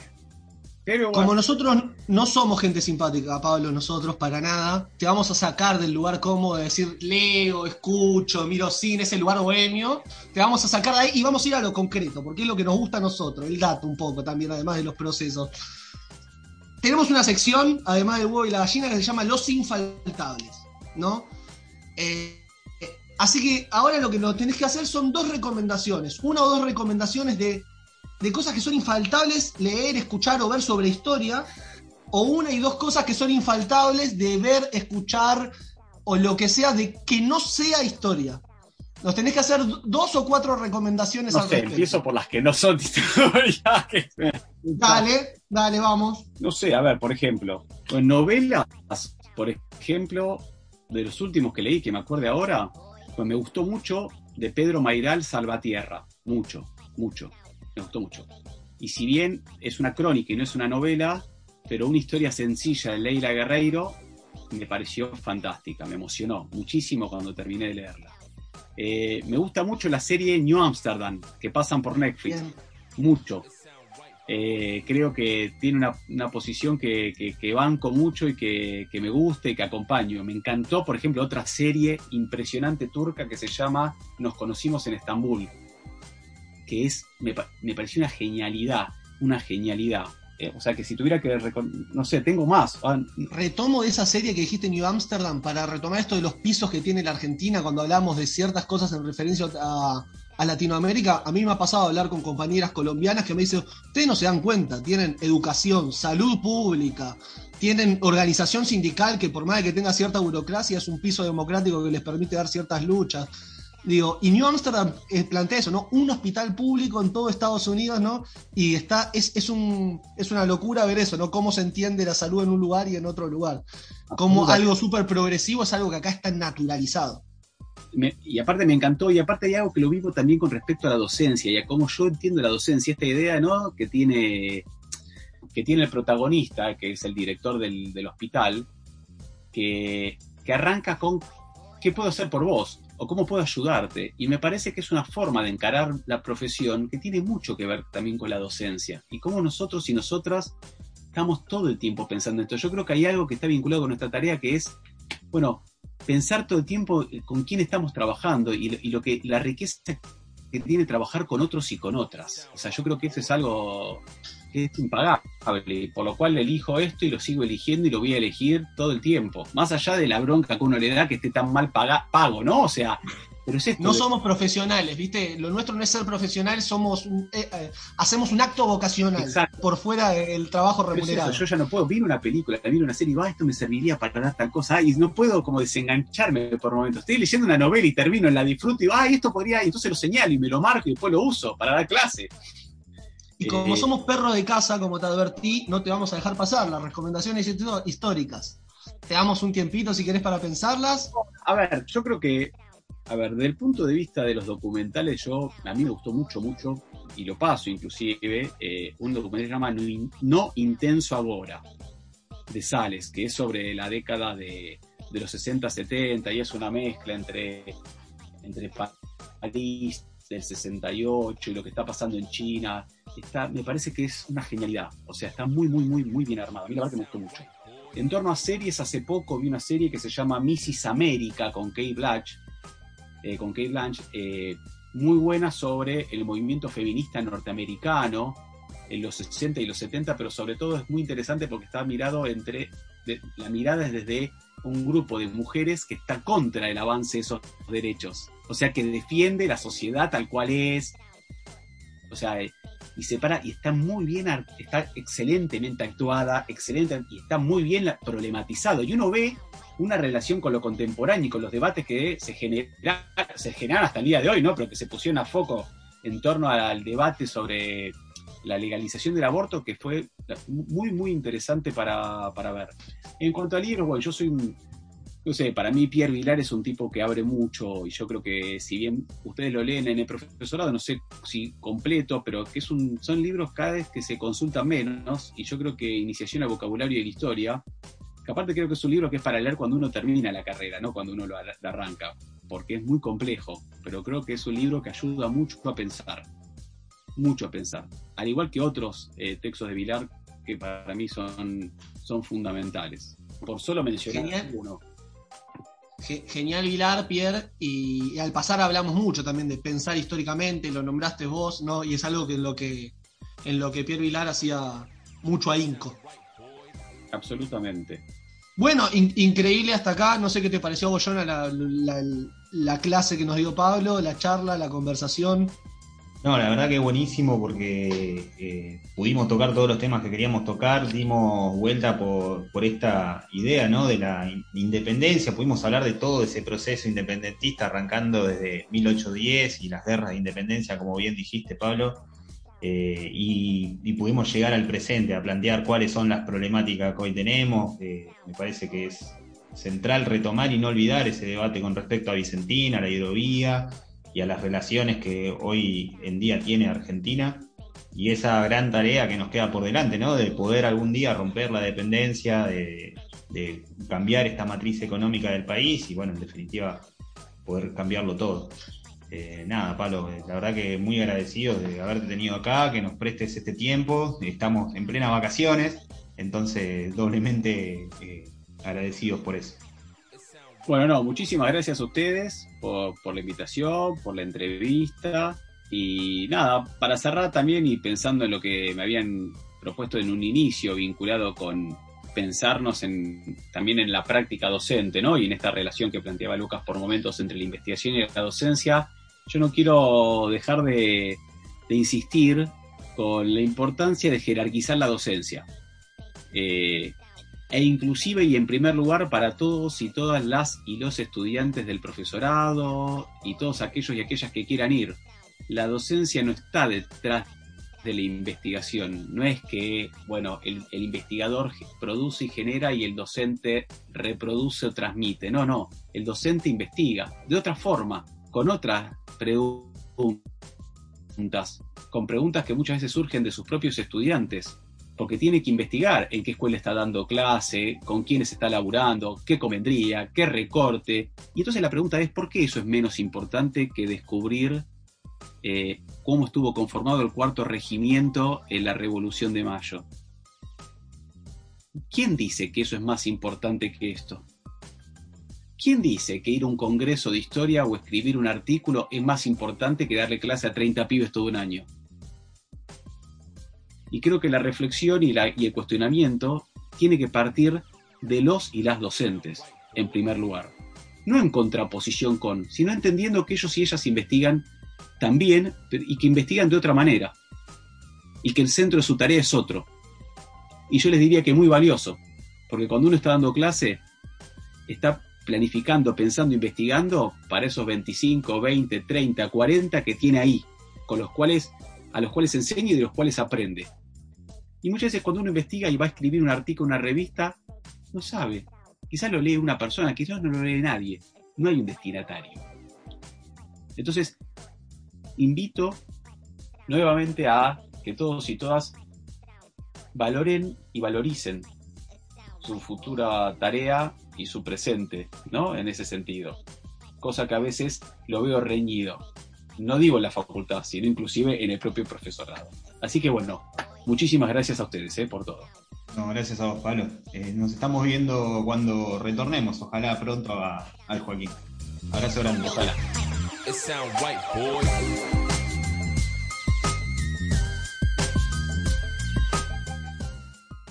Bueno, seguimos aquí para, para continuar pensando y reflexionando sobre esto de independencia, dependencia y en algún punto soberanía. Le damos la bienvenida a Julio. Que, ¿De qué nos vas a estar hablando hoy, Julio? Hola, ¿cómo están todos? Gracias por la vuelta acá a- al espacio para llamarme. Eh, y hoy lo que voy a estar hablando es sobre un elemento clave que es el río Paraná. eh, todo con este tema de soberanía, de la dependencia, independencia y demás. Voy a estar hablando del que se conoce como Padre de las Aguas, que justamente es el nombre en guaraní del río Paraná.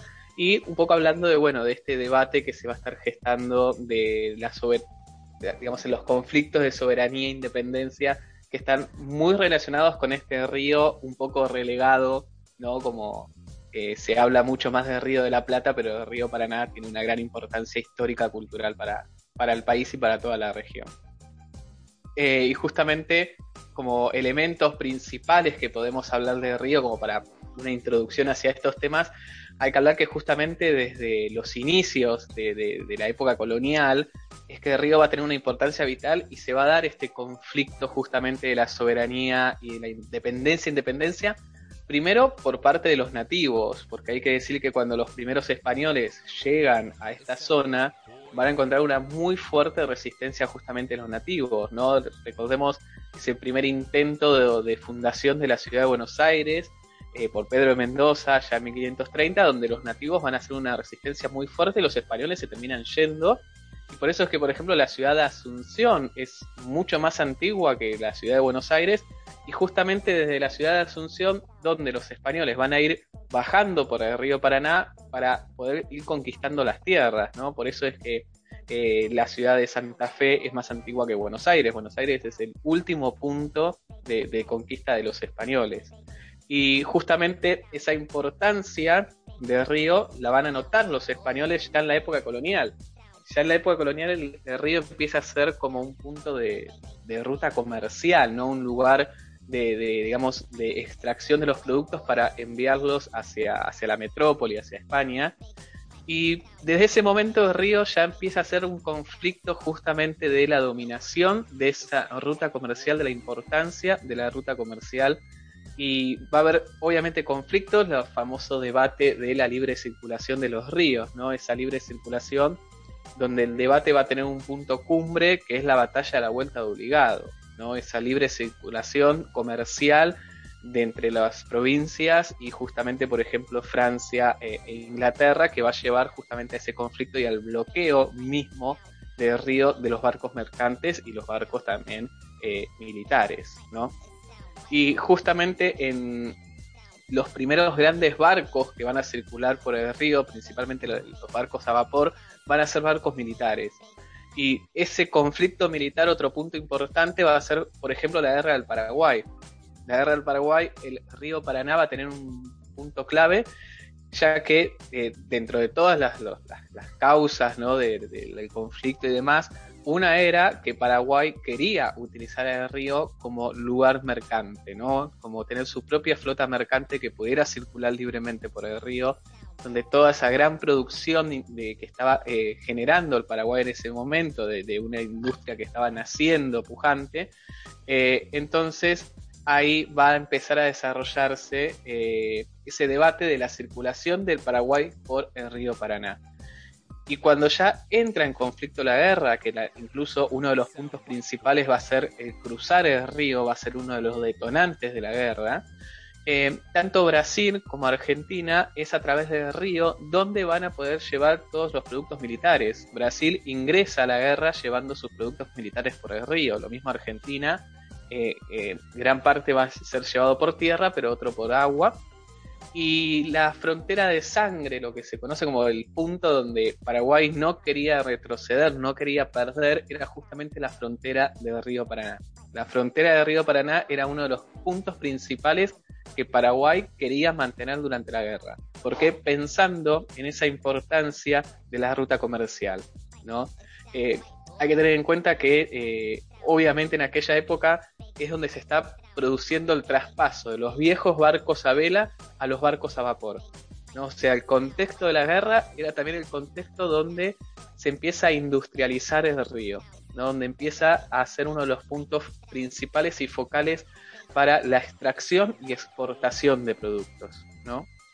Y, también... y este proceso ¿Sí? Hay como un fuerte desarrollo de esto industrial en el mismo propio Paraguay, ¿no? Digo, retomo esto que decías vos desde los pueblos nativos, la vuelta obligado, la guerra contra Paraguay, hay como un eje ahí que es la soberanía, ¿no? Hay una, una cuestión muy fuerte que es primero la soberanía de los pueblos sobre sus propios proyectos y la soberanía sobre los ríos y la navegación de los mismos. Incluso claro, pienso, eh, cuáles son los intereses del propio Paraguay, o sea, vos mismo nos decís que el origen del río del río Paraná es en guaraní, ¿no? Eh, y a veces son cosas que están invisibilizadas. Vos nos contabas antes, mm. cuando nos acercabas un poquito de lo que ibas a charlar, que en el imaginario colectivo queda muy relegado el río Paraná por sobre el río de Buenos Aires y, y tiene toda esta carga histórica súper potente. Claro, si uno piensa en, un río, en una cuenca, piensa en el río de la Plata, o por lo menos es la que mediáticamente y popularmente en el colectivo imaginario está más presente. Obviamente no es en el caso de ciudades que están sobre el río, pero en el resto a todos nos enseñan la historia y la geografía del Río de la Plata, pero no la del Río Paraná, por ejemplo, ¿no? Eh, a pesar de que hechos históricos también de defensa de la soberanía, como la propia batalla de San Lorenzo, ocurre al costado del Río Paraná, ¿no? Entonces ahí también hay que, hay que marcar que el río va a ser un punto ya colonial importante. Y eso va a ir justamente con ese desarrollo industrial de, o incipiente industrialización en el Paraguay, también va a estar en el propio río del lado argentino con, por ejemplo, todo lo que es la flota mercante. Hacia fines del siglo XIX es donde la navegación civil va a empezar a desarrollarse un poco más. Eh, se va a tratar de igualar a lo que es el concepto de río Mississippi en Estados Unidos, con esos grandes barcos, los barcos que a los costados tienen esas paletas para impulsarse. Bueno, los mismos barcos del río Mississippi son instalados en el río Paraná, ¿no? Y hay que decir que esos barcos inicialmente eran de pasajeros, ¿eh? piensen que para fines del siglo XIX, o sea, para 1890, había barcos que iban, hacían la ruta Asunción, Buenos Aires, Montevideo, ¿no? Se podía ir desde el Paraguay a Montevideo todo en barco, tardaba unos siete días, era, era el viaje, y era muy importante, llegó a haber barcos que tenían lujos, digamos, para la, la oligarquía, viajaba en los barcos del río Paraná, para que se den una idea, incluso cuando empieza a desarrollarse todo el mundo eh, turístico, va a haber barcos que van a llegar hasta Puerto Iguazú, ¿no? que va a ser como las, las primeras excursiones para visitar las cataratas del Iguazú eran en barco, para que se den una idea. Y esto va a ser también en paralelo con el ferrocarril, como que el ferrocarril y los barcos van a estar desarrollándose económicamente en paralelo, porque mientras lo que los trenes estaban pensados para acercar los productos agrícolas a los puertos del Paraná, el barco iba a ser el que los iba a sacar del Paraná para justamente exportarlos internacionalmente. Entonces el río Paraná, al igual que los ferrocarriles, van a ser importantes para todo el modelo agroexportador, ¿no? de producción y extracción de, de los recursos. Entonces, eso también Hacia el 1900 ya vemos que se conforma la matriz productiva de la Argentina. Vos recién comparabas con el sur de Estados Unidos. El tema es que el sur de Estados Unidos está eh, en relación con su norte, digamos. O sea, el campo estadounidense está su- subordinado a la industria del norte, también estadounidense, ¿no? Acá vos ya no nombraste trenes, navíos, es decir, la industria va a ser en servicios, o sea, el tercerizante. Y la matriz productiva, antes nos hablaste de oligarquía, va a ser en la extracción de materias primas. Entonces tenemos una matriz productiva en la que predomina en la industria primaria y terciaria y subordinada a, capi- a, a una burguesía extranjera, no a una burguesía nacional, como en el caso estadounidense, por ejemplo. Es interesante esto, ¿no? Digo, queda bien marcado el entramado productivo ya, analizando el Paraná. También si Claro, nos ponemos a pensar, justamente esta idea de la jerarquización de los ríos responde también a un porteñocentrismo. A ver, el río que es más importante es el que está más cerca de Buenos Aires. Me parece que también es importante pensarlo en esta clave, ¿no? ¿Por qué, eh, no sé, históricamente, o podríamos decir, por qué en la educación no tenemos en cuenta el río Paraná, a menos que esté relacionado con cosas que siguen teniendo que ver con Buenos Aires, ¿no? ¿Cómo podemos revertir esta situación y quizás entenderlo como un recurso fundamental igualmente? Y Sí, incluso, digamos, el, el control, digamos, administrativo de Río Paraná hasta hace, hasta este año seguía estando en Buenos Aires. O sea, desde Buenos Aires se controlaba todo lo que era administrativamente de Río Paraná. Hablaste de la vuelta obligado, ¿no? Pienso en el rosismo y digo, bien, hay una, hay una defensa ahí contra potencias extranjeras, pero las aduanas seguían estando en, en Buenos Aires, digamos. Cuando vos mirás la exportación hacia el exterior, hay el, eh, la, la- aduana la percibía solamente la provincia de Buenos Aires. Entonces, eh, esto que plantea Sol sobre la importancia del porteñocentrismo, hay, está también eh, vinculado sobre, sobre los intereses, perdón, Sol, sobre los intereses eh, del, de, la, de la Argentina y quién hegemoniza ese proceso económico que, que es Buenos Aires. Sí, justamente va a haber un debate ahí de, de- las empresas, va a haber como una pelea y se van a ir generando monopolios en los barcos mercantes y de pasajeros también. Eh, y mí- justamente, ¿sí?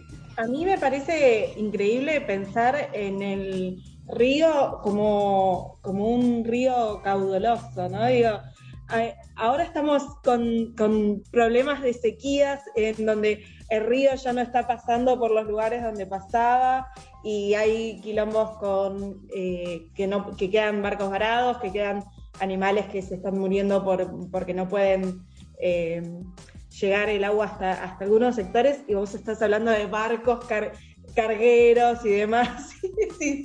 Wow, cómo también cambió la geografía de- del país y del río en especial por la explotación que, que hubo del mismo. Claro, explotación también, eh, la mayor deformación del río en su caudal, que el río Paraná en realidad es un río muy caudaloso porque vienen las grandes lluvias que hay en el Brasil, o sea, el agua del río es de las grandes lluvias del Brasil principalmente y después de la zona de Chaco, Formosa y Paraguay. Pero va a haber una, una utilización, una modificación del caudal del río, sobre todo a partir de estos procesos industriales del país, que más adelante, ya en la década de 60 y 70, el mayor control va a estar con la generación de, la de las represas eléctricas, ¿no? Yacyretá en Argentina, pero después Brasil, en Río Paraná, tiene otras, Itaipú, que Itaipú es la hidroeléctrica que tiene Paraguay y Brasil, que cuando se construye en la década del 70 era la hidroeléctrica más grande del mundo, es la que más controla el caudal del Paraná. Si ellos no abren una compuerta, el, el Paraná se seca. Y justamente es uno de los, mo- digamos, de los conflictos diplomáticos con Brasil y Paraguay, son justamente la apertura de esas represas, que es lo que está pasando ahora esta semana, ¿no? En estas fechas, Brasil abrió las compuertas por pedido constante de Argentina de dejar pasar agua, ¿no? Eh, Brasil y Paraguay están permitiendo el paso de agua para la Argentina, lo que ahí también entran los conflictos justamente del recurso del agua eh, vital para la economía, que es lo que estamos hablando, pero también de la vida eh, humana y de los animales de, la- de- de las aguas y demás. Pero entonces hay un, con- un conflicto de control del recurso y eso también ha llevado a generar monopolios. Como yo les decía, el conflicto de los barcos mercantes también generó diferentes monopolios. eh, uno de los más famosos es la compañía naviera argentina de Nicolás Mianovich, que era quien controlaba casi la totalidad de los barcos mercantes, de las rutas comerciales del Paraná, que incluso es una compañía que después va a tener sus propias empresas, sus propios hoteles de lujo, barcos de lujo y demás, que la familia las va a ir vendiendo ya cuando Nicolás Mianovich ya era mayor de edad, va a empezar a ir vendiendo los capitales de la empresa y los va a terminar comprando Inglaterra. Inglaterra se va a hacer cargo de ese monopolio de la flota mercante, que no eran solamente barcos, sino que también eran puertos. Entonces ahí ya en la década del 20, Inglaterra va a tener el monopolio de los barcos del Paraná y también de varios puertos. Y eso marca también un poco, eh, bueno, quién es el dueño de la materia exportadora o de los elementos que generan esa exportación que son los puertos y barcos, ¿no? Y eso también lleva un poco a todo lo que fue el proceso de industrialización. Ya en la etapa industrialista del país, uno de los puntos de los polos industriales también va a ser el Paraná.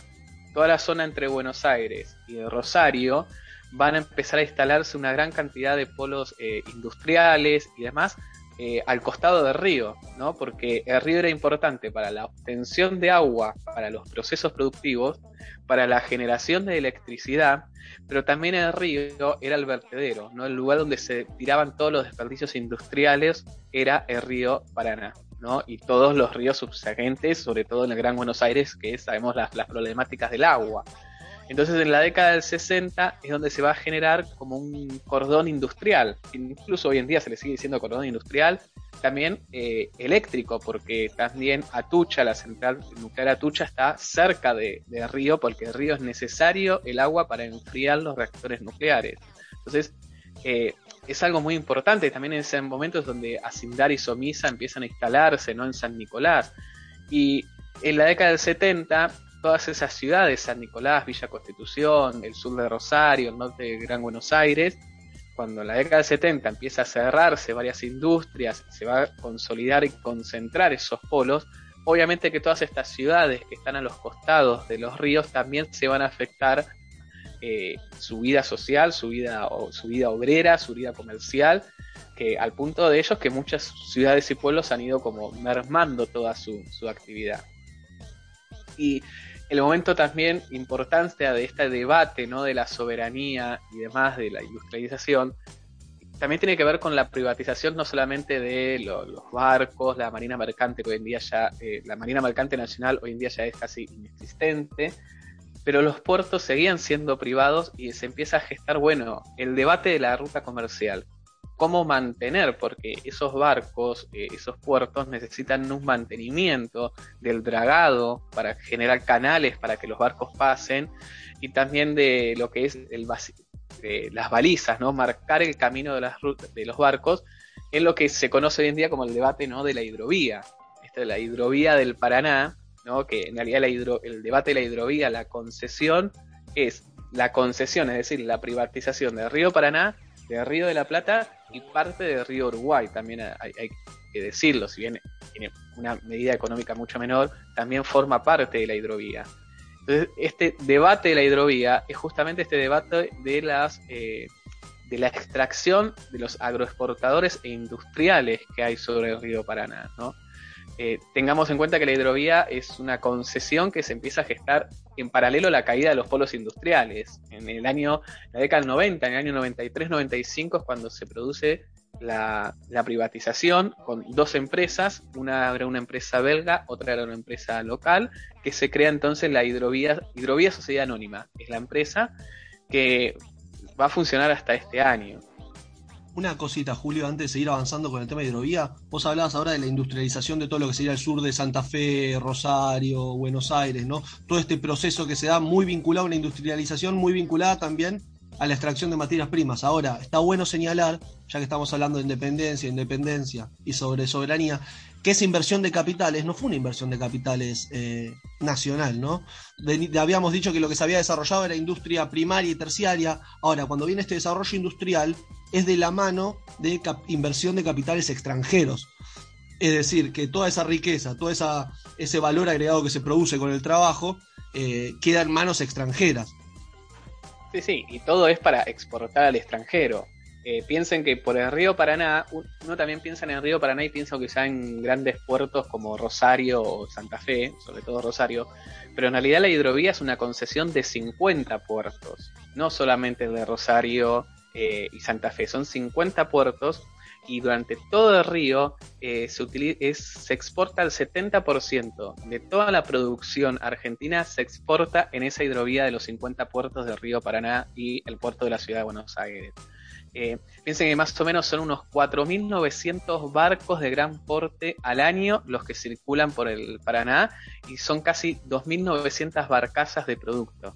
¿eh? Así que eh, es algo como bastante importante porque son también se calculan más o menos unos 100 millones de toneladas de grano de trigo y soja lo que, eh, lo que hay en la hidrovía. Y el peaje, lo que tiene que pagar los barcos para la utilización, son una recaudación más o menos de unos 300 millones de dólares al año, solamente con el peaje.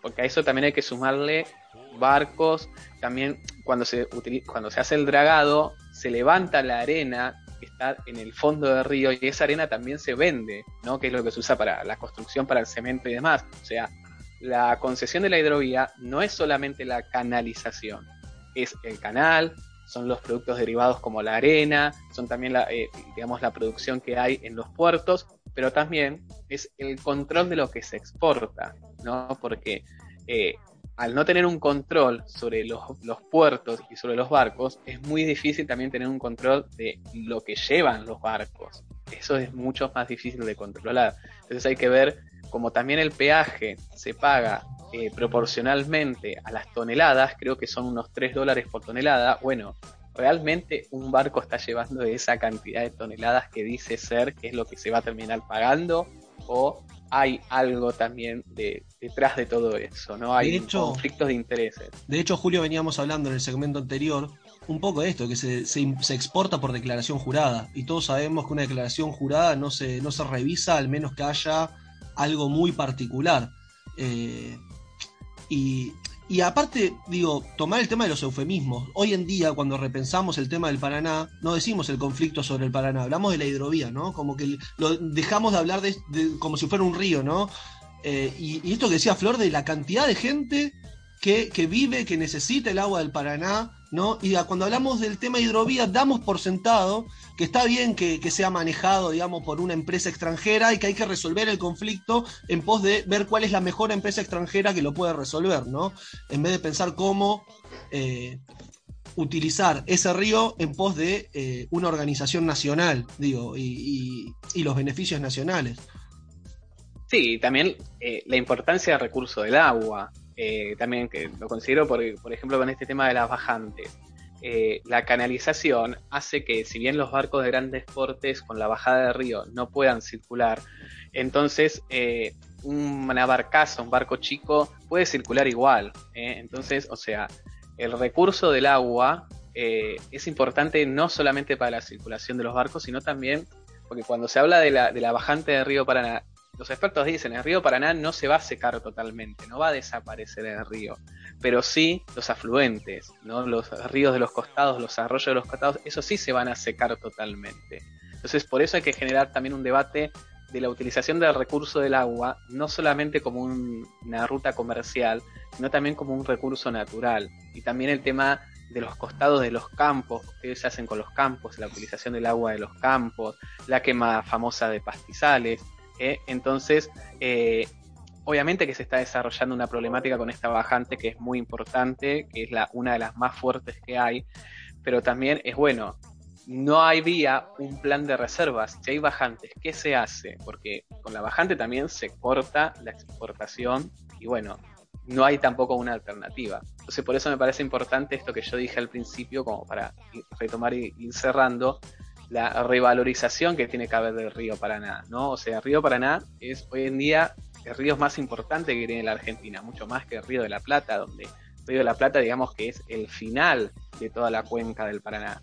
Y pensar en el río Paraná no solamente como un lugar de naturaleza, no, no es solamente un lugar donde ir a, pescar, a hacer turismo, a pasear, sino que es un recurso social. Hay que pensar en el río Paraná como un ambiente natural, social, cultural e histórico y darle la relevancia justamente que, que merece río desde lo económico y desde lo natural y social.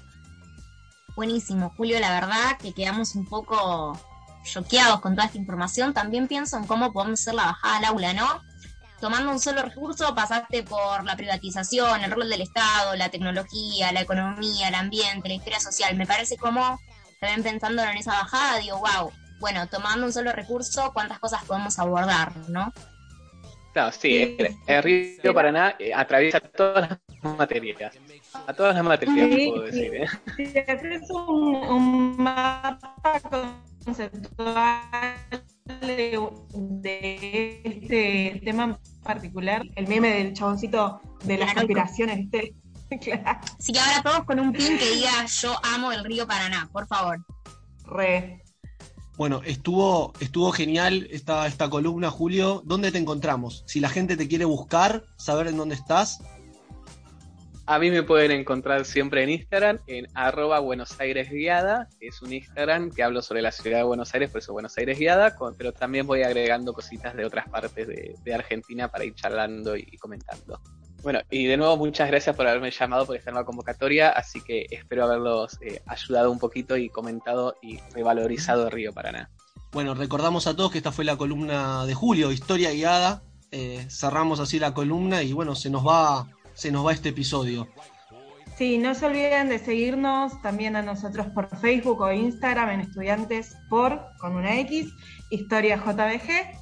Eh, si llegado el momento estamos en la presencialidad, que ahora está en debate, tal vez también nos encuentran por el Joaquín, quien te dice, y nos vemos en el próximo episodio el mes que viene. Pero antes nos vemos en las historias de Instagram, porque vamos a hacer una batalla de independencias. Así que les invitamos, como dijimos antes, a que vengan acá a elegir su independencia favorita. Bueno, les esperamos. Adiós.